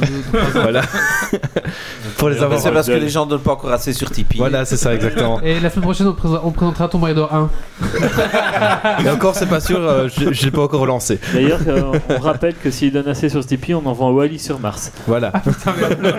c'est combien qu'on avait dit? 200 000 euros, c'est ça? Je sais plus. mais- C'était. Si, c'est 200 000 euros euh, Ouais, au- c'est- le prix total. euh, C'est 300 000 euros pour envoyer quelqu'un sur Mars. Mm, mm. Euh, le prix, justement, quand- tant qu'on parle du prix, est de, il est de 28 euros.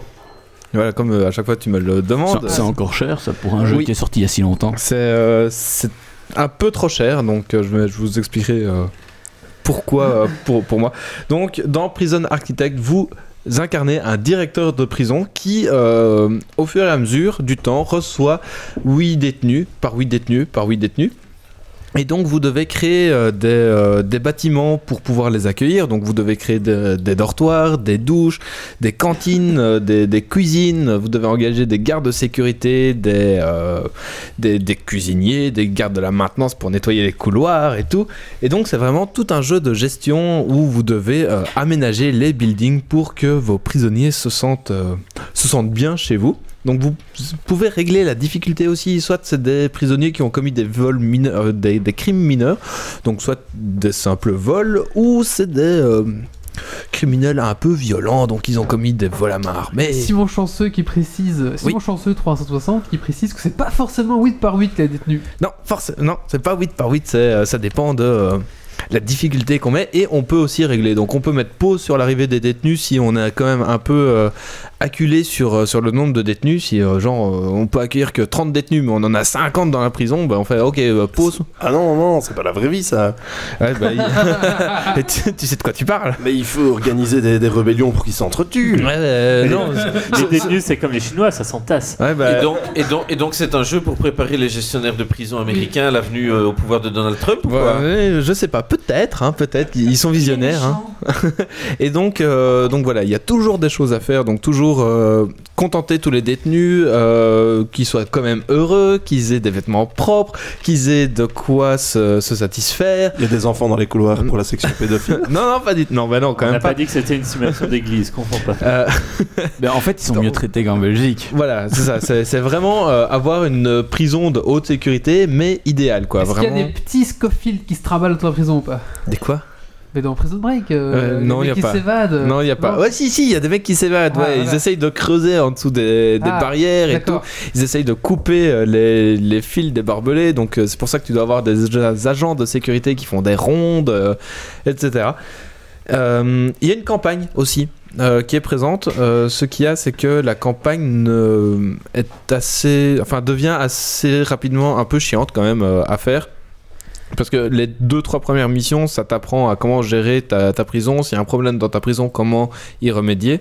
Mais très vite, c'est euh, des problèmes qui n'arriveront presque jamais. Genre, il y a une émeute générale dans ta prison et il y a des forces, il y a le SWAT qui est appelé pour régler les problèmes, quoi. Donc, euh, c'est intéressant, mais disons qu'on s'en lasse très vite. Et le gros problème, c'est que cette campagne ne te prépare pas du tout au jeu solo. Donc, le jeu solo, c'est t'es lancé comme ça, t'as tes ouvriers et t'es en mode vas-y, maintenant construis. Sauf que la campagne ne t'a jamais appris à construire cette, euh, cette prison entre guillemets idéale. Et donc tu dois apprendre de tes erreurs parce que tu as un budget qui est limité.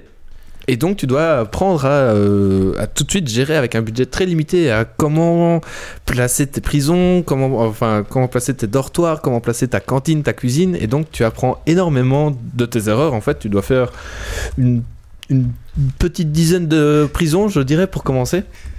Pour... euh, Il y a Simon Chanceux qui dit Ouais. Moi je construis des prisons et j'adore les faire tous évader.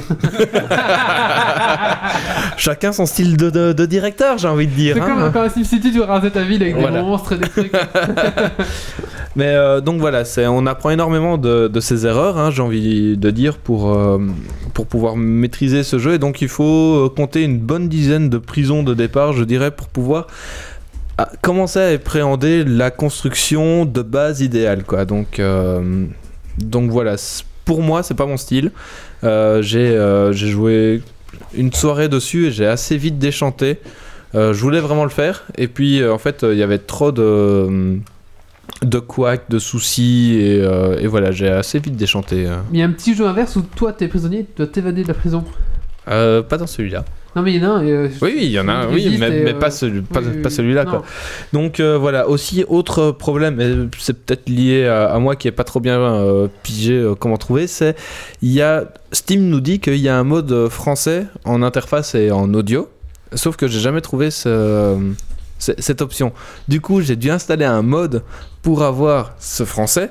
Sauf que le mode n'était pas complet. Du coup, j'avais dû euh, à moitié français, à moitié anglais. Et dans la campagne, il y avait juste la première mission qui était en français et le reste en anglais. Du coup, euh, Super réaliste, hein, dans les prisons, beaucoup besoin d'interprètes. Ouais, exactement. Et là, on se rend compte que Méo est perdu dès qu'il quitte WoW.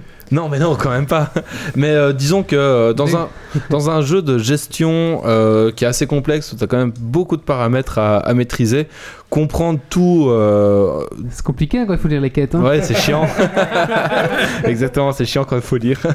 Mais donc, donc voilà, à 28 euros. euh, il peut être vraiment chouette si c'est votre style de jeu de faire de la gestion pure. Mais euh, si vous voulez juste le test, je, bah, je vous recommanderais d'attendre les soldes de Steam pour, euh, pour le prendre. Chimon.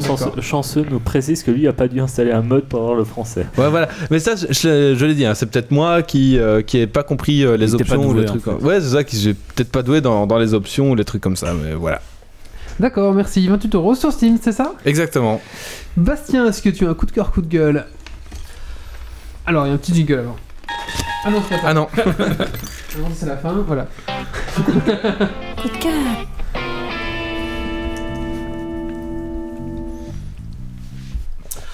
Ben, si j'ai un coup de cœur, c'est euh, la communauté de Gauntlet sur, euh, sur Google qui est une communauté américaine de jeux de rôle très fort basée sur les jeux de rôle propulsés par la Apocalypse et par Dungeon World et qui viennent de, de lancer leur Patreon et, et à travers ça, ils viennent de lancer aussi un, un fanzine dans lequel ils reprennent euh, du matériel de jeu qui est vraiment de très très bonne qualité également pour, euh, pour Dungeon World, Apocalypse World et tous les jeux dérivés de l'Apocalypse. Et je pense que pour ceux qui, qui aiment ça, c'est vraiment un gros gros gros gros coup de cœur pour le moment. Et sinon, euh, le coup de gueule, c'est euh, j'ai pas encore reçu ma V2 de Dungeon World. Qu'est-ce que tu fous, Maître Sin D'accord. Euh, maintenant, on va passer à la Elle arrive. Ah, Elle va arriver, oui. Minute Bah, du colloque A- Après, après, sinon, juste Faut que j'allume mon PC. avant que tu, tu y mettes, dans les jeux de rôle en retard, on connaît une certaine campagne de crowdfunding d'un certain éditeur hein, qui a fait genre pavillon noir. Ouais, genre un truc de pirate qu'on attend depuis 3 ans et qui est toujours pas là. Mais c'est un, c'est un pirate, le gars. Mais le jour où ça arrivera, que j'arriverai avec la grosse botte, ça sera un gros coup de cœur. Oui. Alors, la minute du colloque. Ça fait combien de temps que vous attendez? Plus de 3 ans maintenant. Faut la remeubler, Euh, faut que Il j'allume y a le PC. pire, hein. J'ai un coup de gueule euh, pour meubler. on va meubler avec un coup de cœur alors. Comment, Marie Je peux trouver un truc pour meubler. Ah oui, vas-y, tu peux meubler, vas-y. Une armoire? Tu peux parler dans le micro par contre pour me. Ah, ok. D'accord. Elle revient, donc on va meubler le temps qu'elle arrive. Faut remeubler J'ai un coup de gueule. Non, mais alors, le meublage qui En se fait, passe. moi, moi, j'ai une question. C'est Oui. euh, bon, bon, ça fait ça fait I quelques want to break free. Très bien. I want to break free. Non, mais on la voit, ouais, c'est I want to break free from the of your life. C'était là qu'il fallait mettre le micro-cravate. Oui, c'est vrai. C'est euh, pas ma copine. hein. C'est vrai qu'à la base, on avait un micro-cravate pour vous faire. euh, L'explication est voilà. là. hein. Voilà. L'explication est à la caméra. Elle s'en voudra plus tard. Oh mon dieu. Bah voilà, on a un nouveau jingle. on va faire le coup de cœur, coup de gueule de Méo Vas-y, Méo. Coup de gueule. Coup de cœur. Évité de se demander où s'il est tombé quand même. Alors moi c'est un coup de gueule sur Batman Telltale Series. Alors je sais que euh, au dernier euh, ou à l'avant-dernier euh, podcast, j'a- j'avais encensé l'épisode 1 que je trouvais vraiment bien, vraiment intense et, et très intéressant. Et bien l'épisode 2 est juste à chier putain de merde. L'épisode un épisode normal de Telltale c'est 2 heures, 2 heures et demie hein, en moyenne et celui-là fait à peine une grosse heure et demie, mais vraiment si on traîne en longueur quoi. Euh, Il y a, enfin voilà, le même s'il y a des trucs qui sont un peu euh, con- concrets, je vais dire dans le- dans l'épisode 2, eh bien c'est quand même euh, quand même très vite, très plat et euh, tel tel retombe dans euh, travers de on fait des épisodes pour faire des épisodes mais qui ne sont pas importants et donc ça ça fait chier. Voilà. D'accord, maintenant on va passer à la minute du colloque. Donc, le colloque, tu es prêt là? Ah, Attends, Ouais, ouais. on va d'abord lancer ton jingle et puis tu fais ton intro, tout ça, d'accord? Allez, c'est parti, jingle Ben voilà, je me présente, hein, Olivier, colloque d'un geek, euh, ma première expérience. Et donc, euh, j'ai droit à ma petite minute pour vous expliquer les joies et les aléas de la colocation.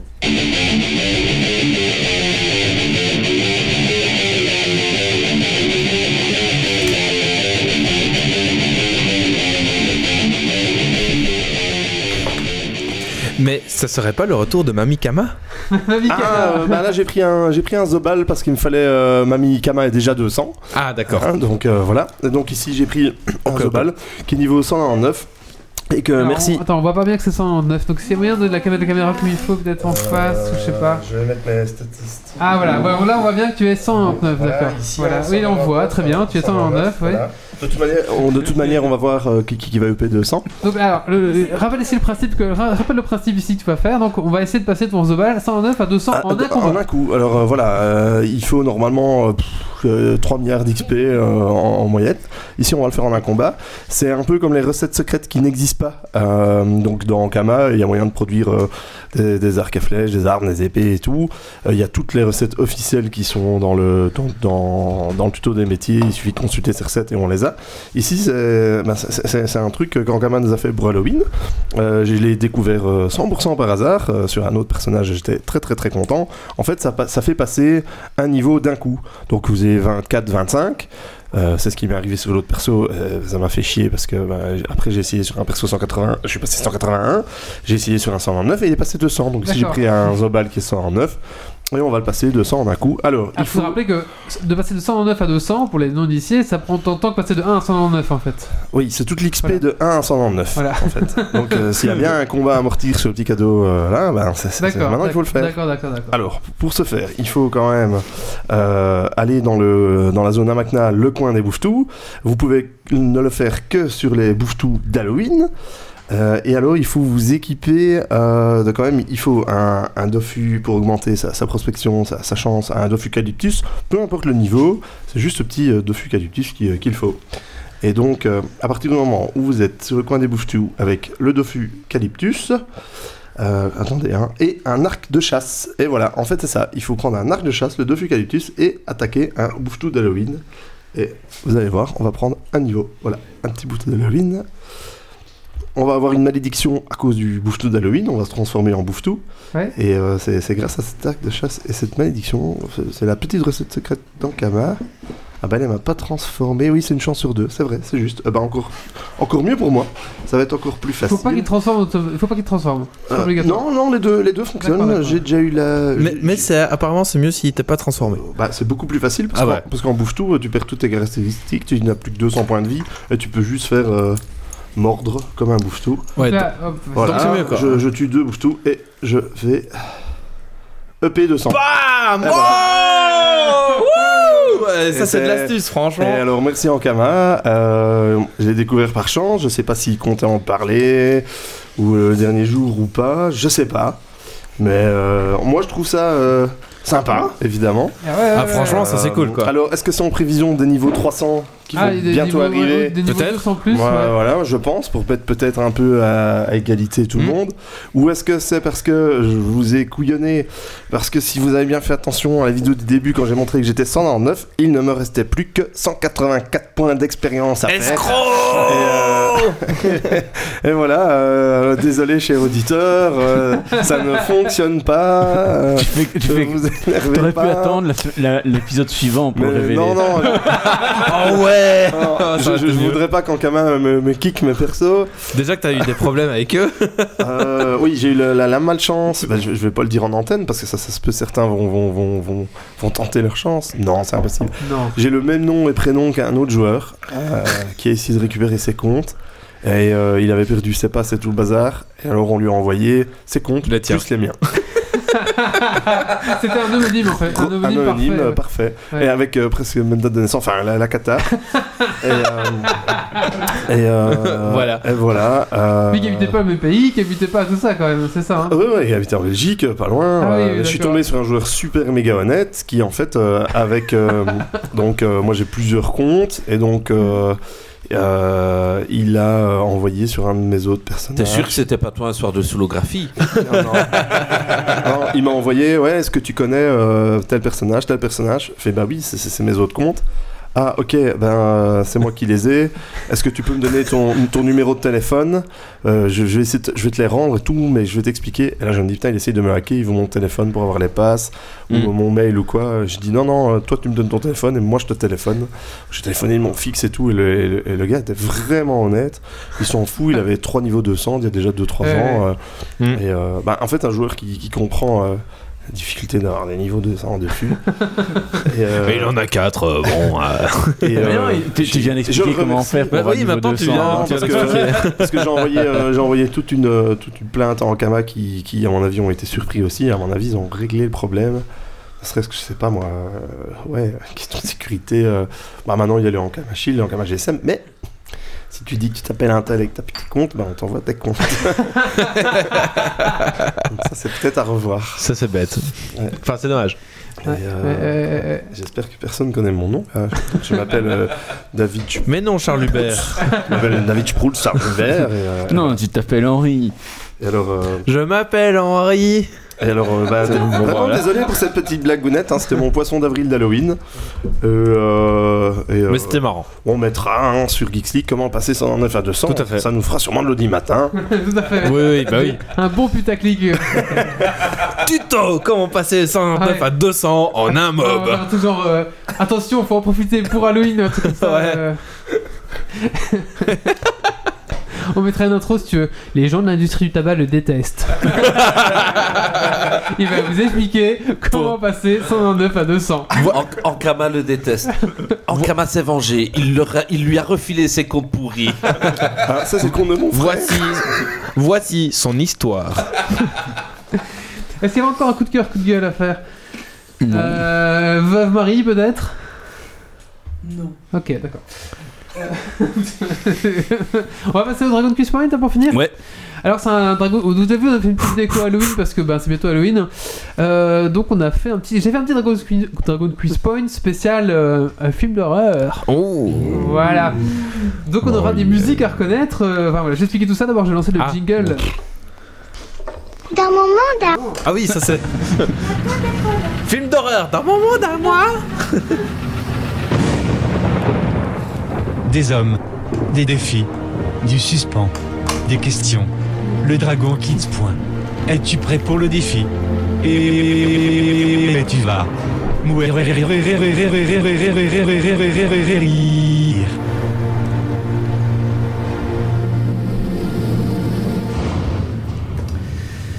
Donc un petit Dragon Quiz Point euh, ce soir donc spécial euh, film d'horreur. Attention, je suis assez euh, assez sévère sur les réponses, donc il me faut la réponse précise. Il me faut le titre du film précis. Alors sachant que ça va être audio, voilà. Alors pour l'auditeur sur la chatroom ce soir qui répond le mieux, il y a euh, ceci à gagner. Donc c'est quoi euh, C'est un cadeau du colloque. Je sais pas exactement ce que c'est. C'est une tasse. C'est une un set euh, Star Wars qui n'a pas été remporté à l'anniversaire de mon frère où il y avait une fête foraine. Vous pouvez gagner des points et tout. Vous pouvez encore le voir. Il valait 100 points. Incroyable.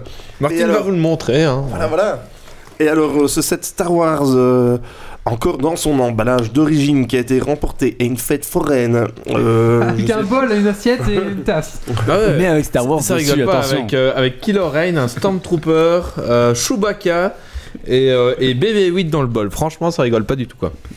Voilà. S'il n'y a pas l'image de Han Solo dessus au moment où il est sur le pont avec Kylo Ren, je n'en verrai pas. Bah attends, je vais, attends, je vais, Il je vais, il y a ouvrir- pas. attends, je vais, je vais déchirer, je vais ouvrir pour voir.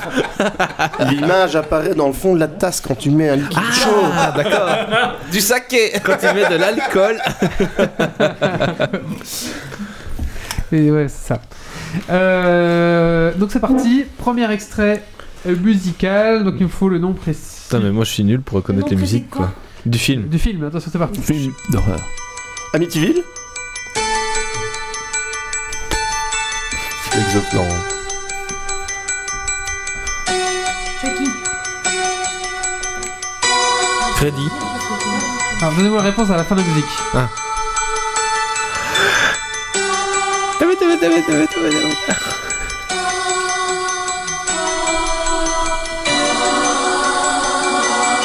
Vendredi 13. Euh, Alors. Edouard Main d'Argent. Non, pas énorme. Film d'horreur. film euh, d'horreur, on a dit. Conte fantastique. Des indices, peut-être. Euh, Oh, il a quoi Je suis nul en film d'horreur, j'ai- donc, J'ai euh, toute une belle collection là-bas, attention. hein. Euh, pareil, moi je suis. je- Non seulement je suis une bille dans reconnaître des musiques, mais en plus des musiques de films d'horreur. Alors là, si je marque un point, je suis Je content. pense quoi. qu'à part La Nuit des Morts Vivants et Evil 2, 2 Et et, Psychose. 3. Psychose quand même. oui, Psychose, oui. Je vous la remets? Bah, ça sert pas à grand chose en fait. que tu peux avoir le point. Avec des indices. Donc, T'as dit, t'as dit quoi, T'as dit Vendredi 13. Non. Et Freddy. Non, non, non, pas Freddy. Chucky. Oui, mais il faut le nom de le. Il y a. je pense que Chucky. Chucky, un. la, la, la poupée tueuse. Non, non, non, Oh. non, non, non, non, non. Je pense que c'est avec- oui, c'est ça, c'est avec ce. Ouais, je l'avais dit Chucky. Hein. Oui, mais il faut le titre exact. Il faut le titre exact, non. Ça met en scène euh, le personnage de Chucky, non. Chucky Berry. La Annabelle. fiancée de Chucky. La Non, fiancée de Chucky. non. Et le- Annabelle. Et, le sorcier. euh, Jeu d'enfant. maudit. Oui, jeu d'enfant, Child's Play. Comment Tout à qui fait. va sur internet hein Euh, franchement, hein. Il a raison, il a raison. Donc Ouais, c'est on qui? peut- C'est Méo, c'est ça? Non, non, c'est Doug Gay. Un point Non, pour non, non. Doug Haver. Doug Gaver. Chou. Je l'avais presque en plus. Attention, musique numéro 2. Vendredi 13 Allô L'exorciste Ah, bah oui, qu'est-ce que je suis con. Un point pour le colloque. Le- Ma- Michael Field 1974. L'exorciste. Je pense que le colloque l'a dit avant, ouais. Ouais, ouais. Je, je- je crois que, que Mais, mais, mais c'est- mais moi j'ai pas osé le dire parce que tu avais dit qu'il fallait attendre la fin de la musique. Ah, c'est vrai, c'est vrai. Non, c'est Je rappelle à la chatroom Ah non, on va qu'elle faire peut comment simplement réécrire après qu'on On ait va donné la réponse pour avoir. Le compte des points de la chatroom est indépendant du compte des points Bon, du chroniqueur. On va, on va refaire, euh, vous le donner directement. C'était pour un Ah, peu profiter de la musique, mais a gagné d'accord, un c'est vrai. point. Donc, donc on va mettre, là, on va mettre un point pour euh, Bastien et un point pour le colloque, parce que c'est vrai que j'avais euh, j'avais dit ça. On va finir avec la petite musique, euh, l'exorciste. Vendredi 13, qu'est-ce que je suis con. What the fuck. Et moins 1 pour Méo. Mais non Ah, on peut Euh, mettre moins 1 par mauvaise non. réponse. hein. Non, non, bah non. Ah oui, oui, c'est pas mal. ça. Attention. Non. Musique numéro 3. Et donc on attend bien la fin Non, de la musique non, non, non. c'est Non, au non, plus non. vite C'est la au guerre. plus vite Allez, on le dit comme on veut. C'est c'est le Ça premier. fight. C'est le premier. Allez, c'est Le dragon cuiseur. Allez, vas-y, en avant Au niveau de la chatroom, est-ce qu'on a des points Oui, un point pour l'instant pour Oufti. Ofti, d'accord. Alors, sachant que si nous donne la réponse sur la chatroom, vous pouvez la redire quand même, c'est quand même un point pour vous. Hein. Et inversement. Et inversement. Ah oui, donc moi je suis pas sûr. Tu m'entends?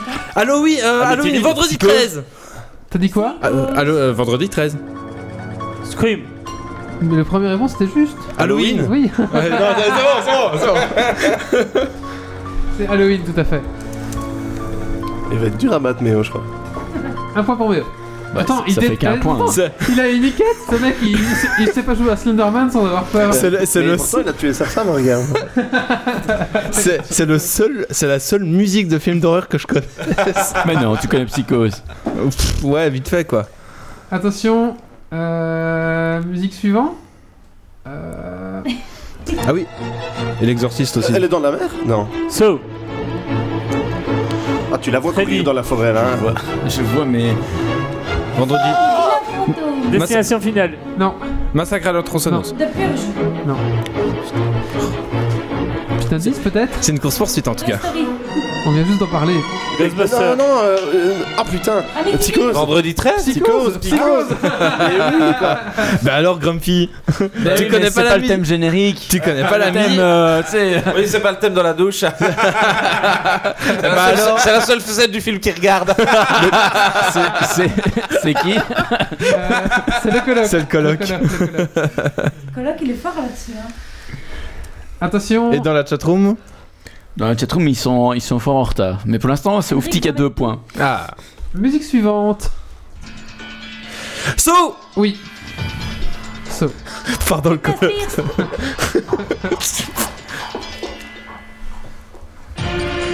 Ah si, c'est un deuxième film. Ça. Mais t'es fort, mais en fait. Ah ouais, bah, en fait, voilà, j'ai juste vu Halloween et So dans le film. Il, il voit que ça des films d'horreur. Il a que deux DVD à la maison. En fait, j'aime pas les films, mais j'aime bien les musiques, tu vois, du coup. Moi, c'est l'inverse. Bon, Ah bah, bah, ça- Oufti a encore un point. Hein. Allez, musique suivante. Ah oui, là par contre. La nuit des mille morts. Bah, La chose, ça, The Thing, là. Oui, c'est Ça ça. Ouais, c'est ça.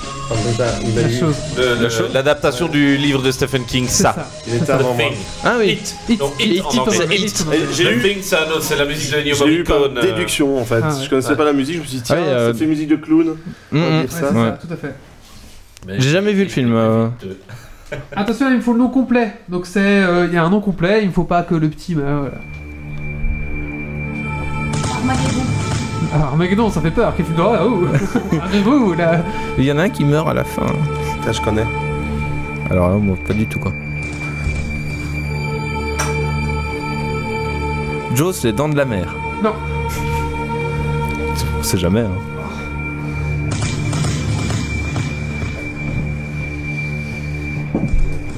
Non C'est pas un Terminator? Non. Un Alien? Non. Non. Non, personne Alors là, Euh, Stigmata Non, non, non, non. non. un indice Est-ce que je vous la remets ou pas? Oui. The Un, Village. un petit indice peut-être? C'est Ça, un... cha- ça jasamise là-bas. C'est un film d'horreur qui a été... Euh... en- Attendez, on va remettre un peu avant. Ça Eh, va, Damien la malédiction quoi, Comment? Damien la malédiction Non? C'est un film d'horreur qui a eu plusieurs suites. La malédiction de la momie. Je crois qu'on l'a dit, mais non, euh, on l'a déjà dit en plus. Destination finale. Non, La momie. Amityville non, Saucisse. non, Silent Hill. non, J'arrête. So- Hellraiser non. Bon, je crois que Wally va voir le point. C'est Freddy, les griffes de la nuit. Oh putain, j'avais me dit semblait bien que je connaissais, putain. ouais. C'est vrai que c'est. Ouais, je t'avais dit. Mm. J'allais dire Freddy, tu l'as dit juste avant de coup. Bien sûr On te croit. Ma grand-mère aussi. En slip dans les orties. De toute façon, j'aurais pas le point, il n'y a aucun intérêt. Allez, musique suivante. Mal à l'aise. Je suis mal à l'aise. Asylum. On va apporter une petite couche à Méo. Une grande pito. Le village des enfants? Non, non. Mais euh, c'est pas mal, mais euh, c'est pas mal. La maison de cire. The Village. Non, Les enfants. Asylum. Non, on l'a dit. Gothica. The je la Mirror. remets. Halloween. Je la remets. Une soirée étrange. Le village des damnés Tu peux les garder pour euh, samedi prochain Oui, si tu veux, je peux les garder. Faire une bande passante. Non Shining. Ça, sert- ça sert à rien de faire la- t'as toutes les listes des... T'es éliminé, Marie. Non, non, non, Marie, Euh, Marie, Marie, stop. please, quoi. À l'époque, il y a certainement. Je vais ramener mon fusil d'air quand tu trois bonnes réponses, tu te prends des nerfs. non. Personne Ouais, non, là. Alors, Un, un indice, un indice, un indice. Euh. C'est un film qui a rapporté beaucoup de pognon. Shining. Beaucoup de pognon. D'accord. Mais euh, Terminator, une, une t'as dit série qu'on qui a l'avait beaucoup de pognon. Beaucoup de pognon pour très peu investi. American Horror Story. Non. Un truc avec des fantômes Euh, parfois, oui. 13 Blair Witch Project L'autre là. euh, Buffy contre les vampires. Paranormal Activity. Oui. vache. En vrai, il y a une musique à ça. Chapeau. mais- Et, et j'ai regardé que le 1 et c'était sans le son. En fait, il se rend compte Il connaît. Il que parce Méo a vu beaucoup de films d'horreur. En fait, c'est encore le plus effrayant qui connaît le mieux. qu'il a tellement peur quand il les regarde. que je... Il a tellement peur, il retient tout. Il C'est le traumatisme à chaque fois, c'est ancré à jamais. Et avec un œil. Il vient de mouiller le pantalon. Hein. Ouais. ça, tu trouves Ça donne quoi la réponse euh Ça donne que je crois qu'ils sont morts. Parce que même Moufti, euh, il dit plus rien. Ok, d'accord. Allez, Ils, ils en étaient où à la dernière réponse, Allez, juste suivante. comme ça, pour être euh, pour, pour voir le décalage La dernière, c'était So. Ah ouais. d'accord. Allez, suivante. Ah. Amityville, je l'aurais. J'espère Non. qu'il a Silent Hill. Les Gremlins. Resident Evil. Krampus. Personne ne connaît. C'est quoi, les Krampus euh C'est un film avec une poupée, non? Euh, attends. Tu, C'est aussi un tu Chucky? me poses une Non. colle. Attends, je te dis tout de suite. Conjuring. Putain. C'est- c'est- On dirait psychose encore, mais c'est pas ça. The Tape Oui, je pense que c'est encore un Chucky, mais alors attends, il a mis. C'est encore un Chucky, non C'est Annabelle alors. Mais si même toi, tu sais pas. Oui, bah excuse-moi, je. enfin, J'aimerais bien que ce soit encore un Chucky. Y a un ce trou, que- là. ce que j'ai dit. Le titre exact. euh, Non, c'est Shining. Attends, est-ce que c'est. La fiancée de Chucky, le fils de Chucky. Non. Non, non. Chucky. C'est un- Est-ce que Cousine de Chucky. Attends, attends, ça ressemble en fait. Jeu d'enfant. Je sais pas, Chucky ça- Berry Non, je- c'était le Non, ça premier, ressemble à Chucky, mais c'est pas ça. C'est Annabelle Non. Fait, j'ai pas vu ce film en fait, donc. Ah ouais, oh, super quoi. Je vous le remets si vous voulez. euh. Film que Wally n'a pas vu, recherchez ça sur Google. Oui, c'est aussi. C'est un Chucky-like. euh. Il y a eu beaucoup hein, des Chucky-like. Hum, hum. Ça me dit un truc en plus. C'est pas Dollhouse ou un truc comme ça Non. The Boy. Comment The Boy. Non. En plus, ça fait penser à l'exorciste un peu. Exactement, Ouais, j'allais non. dire, c'est très réminiscent de l'exorcisme. Oui, euh, alors c'était. C'est un mix, en fait, un mix entre Chucky euh, et Dead l'exorciste. Silence. Non, connais Alors là. Le punchline c'était Vous- tu cries, tu meurs. un, c'est, un genre de Chucky, mais j'avoue. Je... Bon, bah, Wally a le point. hein. Ouais, ouais, dommage. Oh, il le mérite même pas, il a pas vu. Allez, alors ça, c'est facile ça. ça c'est facile. Rencontre du troisième type. Mais plus fort celui-là. Destination finale. Non. Ah, c'est facile. oui, Shining. Ah. en plus, elle l'a dit au hasard, quoi. Shining. Ah, elle, a, elle a- elle a une liste des films d'horreur. C'est ça. Elle s'est dit, allez, cette fois, ça passe sur Shining. euh, je- Et elle spam à fond. euh. Shining, ouais. À voir, hein, je l'ai jamais vu par contre. Alors moi, Ah oui, per- ça- alors perso, on m'a vendu ça comme le plus grand film euh, d'horreur de tous les temps. Non, Non, Et- c'est pas. non, un- non, c'est- non, mais- plus psychologique. Mais que moi, mais moi, disons, c'est comme ça qu'on me l'a vendu. Et je l'ai regardé après avoir lu le livre. Et ben, été très déçu du film. Moi, en fait, je trouvais le, euh, vu ensemble. Aussi. hein. En fait, je- Finalement, c'est vraiment nul. en fait, je trouvais le livre beaucoup, beaucoup plus euh, hum, axé sur la psychologie, la maladie psychologique que euh, que le film, quoi. Mais, euh, mais voilà. Bon, l'acteur, dans Shining, pff, comment ça déjà euh, Jack Nicholson. Jack Nicholson est dans ce film est incroyable quoi. Allez, encore, vous, vous aimez bien Ça vous saoule On peut continuer Euh, Ouais, ouais, c'est ma tasse de thé, mais. Ah. euh, Allez, c'est parti. Non, Destination finale. non. On sent le traumatisme quand même pour le Grand Bleu. Il, il- il- il va sortir, hein, Destination Je Finale, continue parce que peut-être. si je la rate, Amityville. Oui, Amityville. Il semblait bien. il semblait bien. Allez Il semblait bien. C'est bien ça. J'hésitais, je me dis, je vais quand même pas la refaire. Et ben si. C'est bien, j'ai un blanc en direct du live. Ouais, Allez, merci le fa- colloque. Facile. Annabelle. Non. putain, ça me dit quelque chose, ça. La malédiction d'Amien. Non, mais arrête, non, Marie. Non, Marie, stop, t'arrêtes ça. Je prends pas en compte ce que tu prends là. Ah, c'est méchant ça. Tu peux pas spammer. C'est pas Conjuring? C'est une fois qu'il est sorti il y a pas si longtemps. Le village des damnés? Je suis trop mal à l'aise. Mais après, il y en a qui vont voir aussi. hein. Ring. Oui, The Ring. Ça pas. Me disait, ça me disait aussi, il en a ça, dit ça, qu'un. fait- ça, ça me faisait en a partie de la dit- bande-annonce. Il en a dit qu'un, quoi. Allez, encore deux. Encore deux. Un ouais. facile. Non. Sh- Shining Ah bah il y a un- Rémi sans famille. C'était un peu horreur, hein, parce que tout le monde crève là-dedans. hein. C'est ça, quoi. Le village du Dame. Non, il y a, il y a une enfant. Non Non. Annabelle. Non, je vous la remets. Il y a une enfant. Il y a. euh, Après, c'est devenu. Le, ce film Conjuring. a été vendu cul que ça désigne. Ça a, dési- enfin, c'est- ça a désigné un type de. de. Pervers. de- non, un type de. Slasher. de- de- un type de, de fantôme, quoi. C'est- Ça s'appelle les. Les revenants. Non, euh, notamment avec les appareils électriques. Poltergeist. Oui, Ah putain, Poltergeist. J'ai été juste un petit peu plus vite que toi. oui.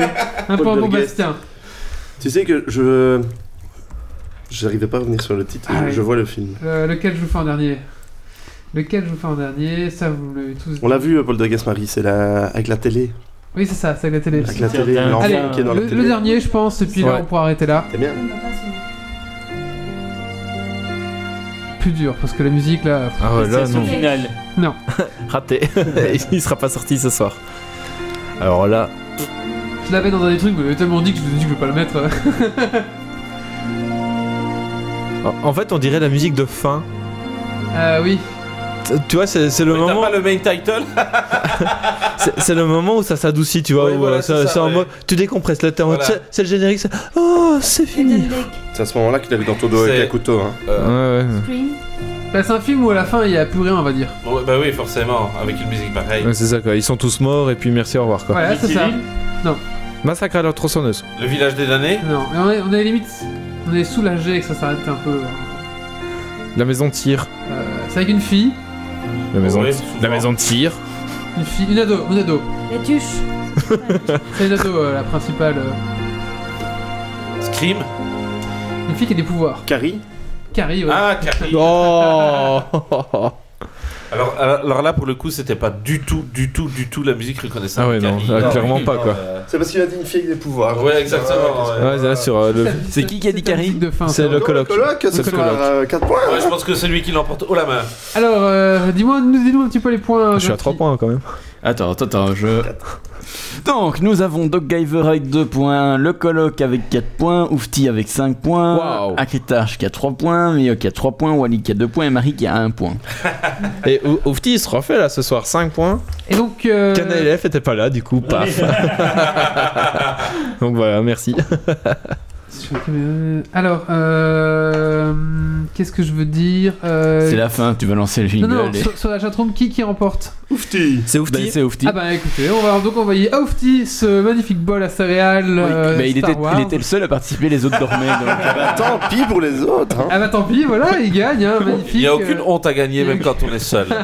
Mais non, il y en avait d'autres, mais participaient pas. Alors qu'il suffit d'écouter les conneries qu'on dit et de Je connais son adresse pour aller lui porter demain.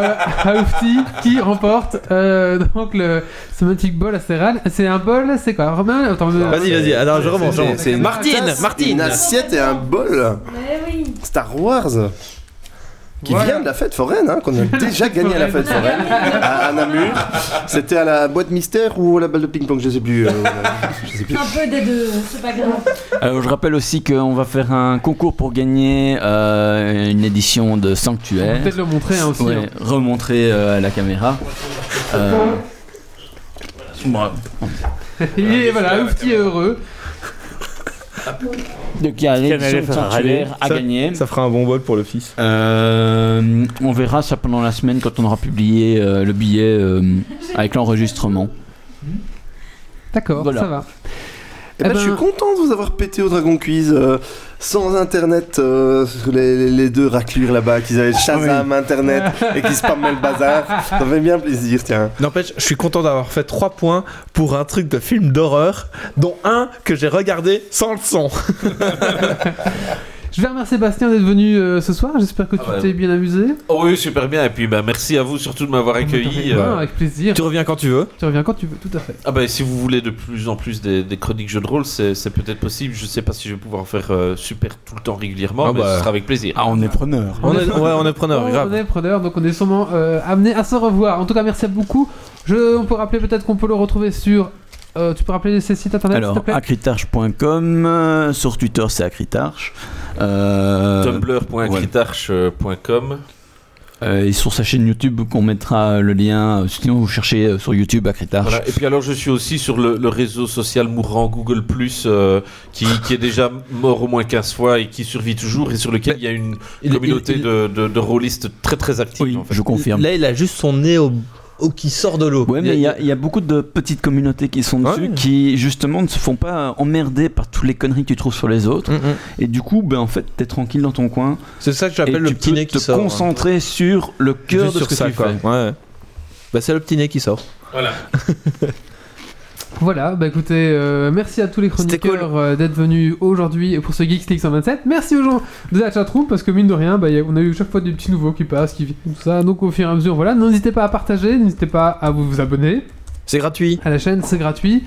Euh, on est sur Tipeee si vous voulez bah, participer financièrement. Et là, à c'est pas notre gratuit. Projet. Et là, c'est c'est- oh, c'est presque gratuit. Ça Allez. à partir d'un euro. C'est qu'est-ce que c'est un euro C'est de 1 euro à, je sais plus, le, le- le max, c'est 100 Bah, euros, je pense. 200 un truc. 200 000 pour 200 envoyer 000, Wally 200 sur 000 Mars. pour envoyer Wally sur Mars, en effet.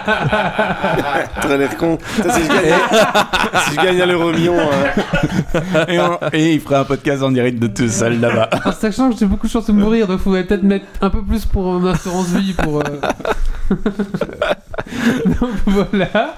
Euh, on est sur euh, Facebook, sur euh, www.geeksleague.be, sur Twitter, et on vend aussi des goodies si vous voulez acheter des, des pulls, des t-shirts, des machins, des casquettes. Faites ça. notre pub. Voilà, tout à fait. Voilà. Surtout, la meilleure pub que vous pouvez nous faire, c'est bah, de nous partager. partager, bien sûr. Voilà. On est sur iTunes aussi. Mettez-nous 5 étoiles. On dit plus, hein. Mettez-nous 5 étoiles sur Mais- iTunes. C'est implicite. Mettez-nous Ça- 5 étoiles, un commentaire et, on vous aimera. Voilà. Rendez-vous euh, pour le prochain Geeks League numéro 128. Euh, on aura sûrement un invité, mais je. je On sait pas je- encore qui. Si, si, on sait pas encore qui, mais j'ai déjà des pistes d'invités. Ah, ok. Donc voilà, euh, voilà, on aura un invité. Rendez-vous donc dans 15 jours. Merci à tous, merci à toutes. Et bah, surtout, ne lâchez rien. Ciao, ciao Ciao Merci, au revoir.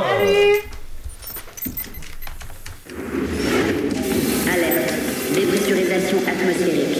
Évacuation immédiate du personnel. Evacuation order. Evacuation order. Evacuation order. Evacuation order.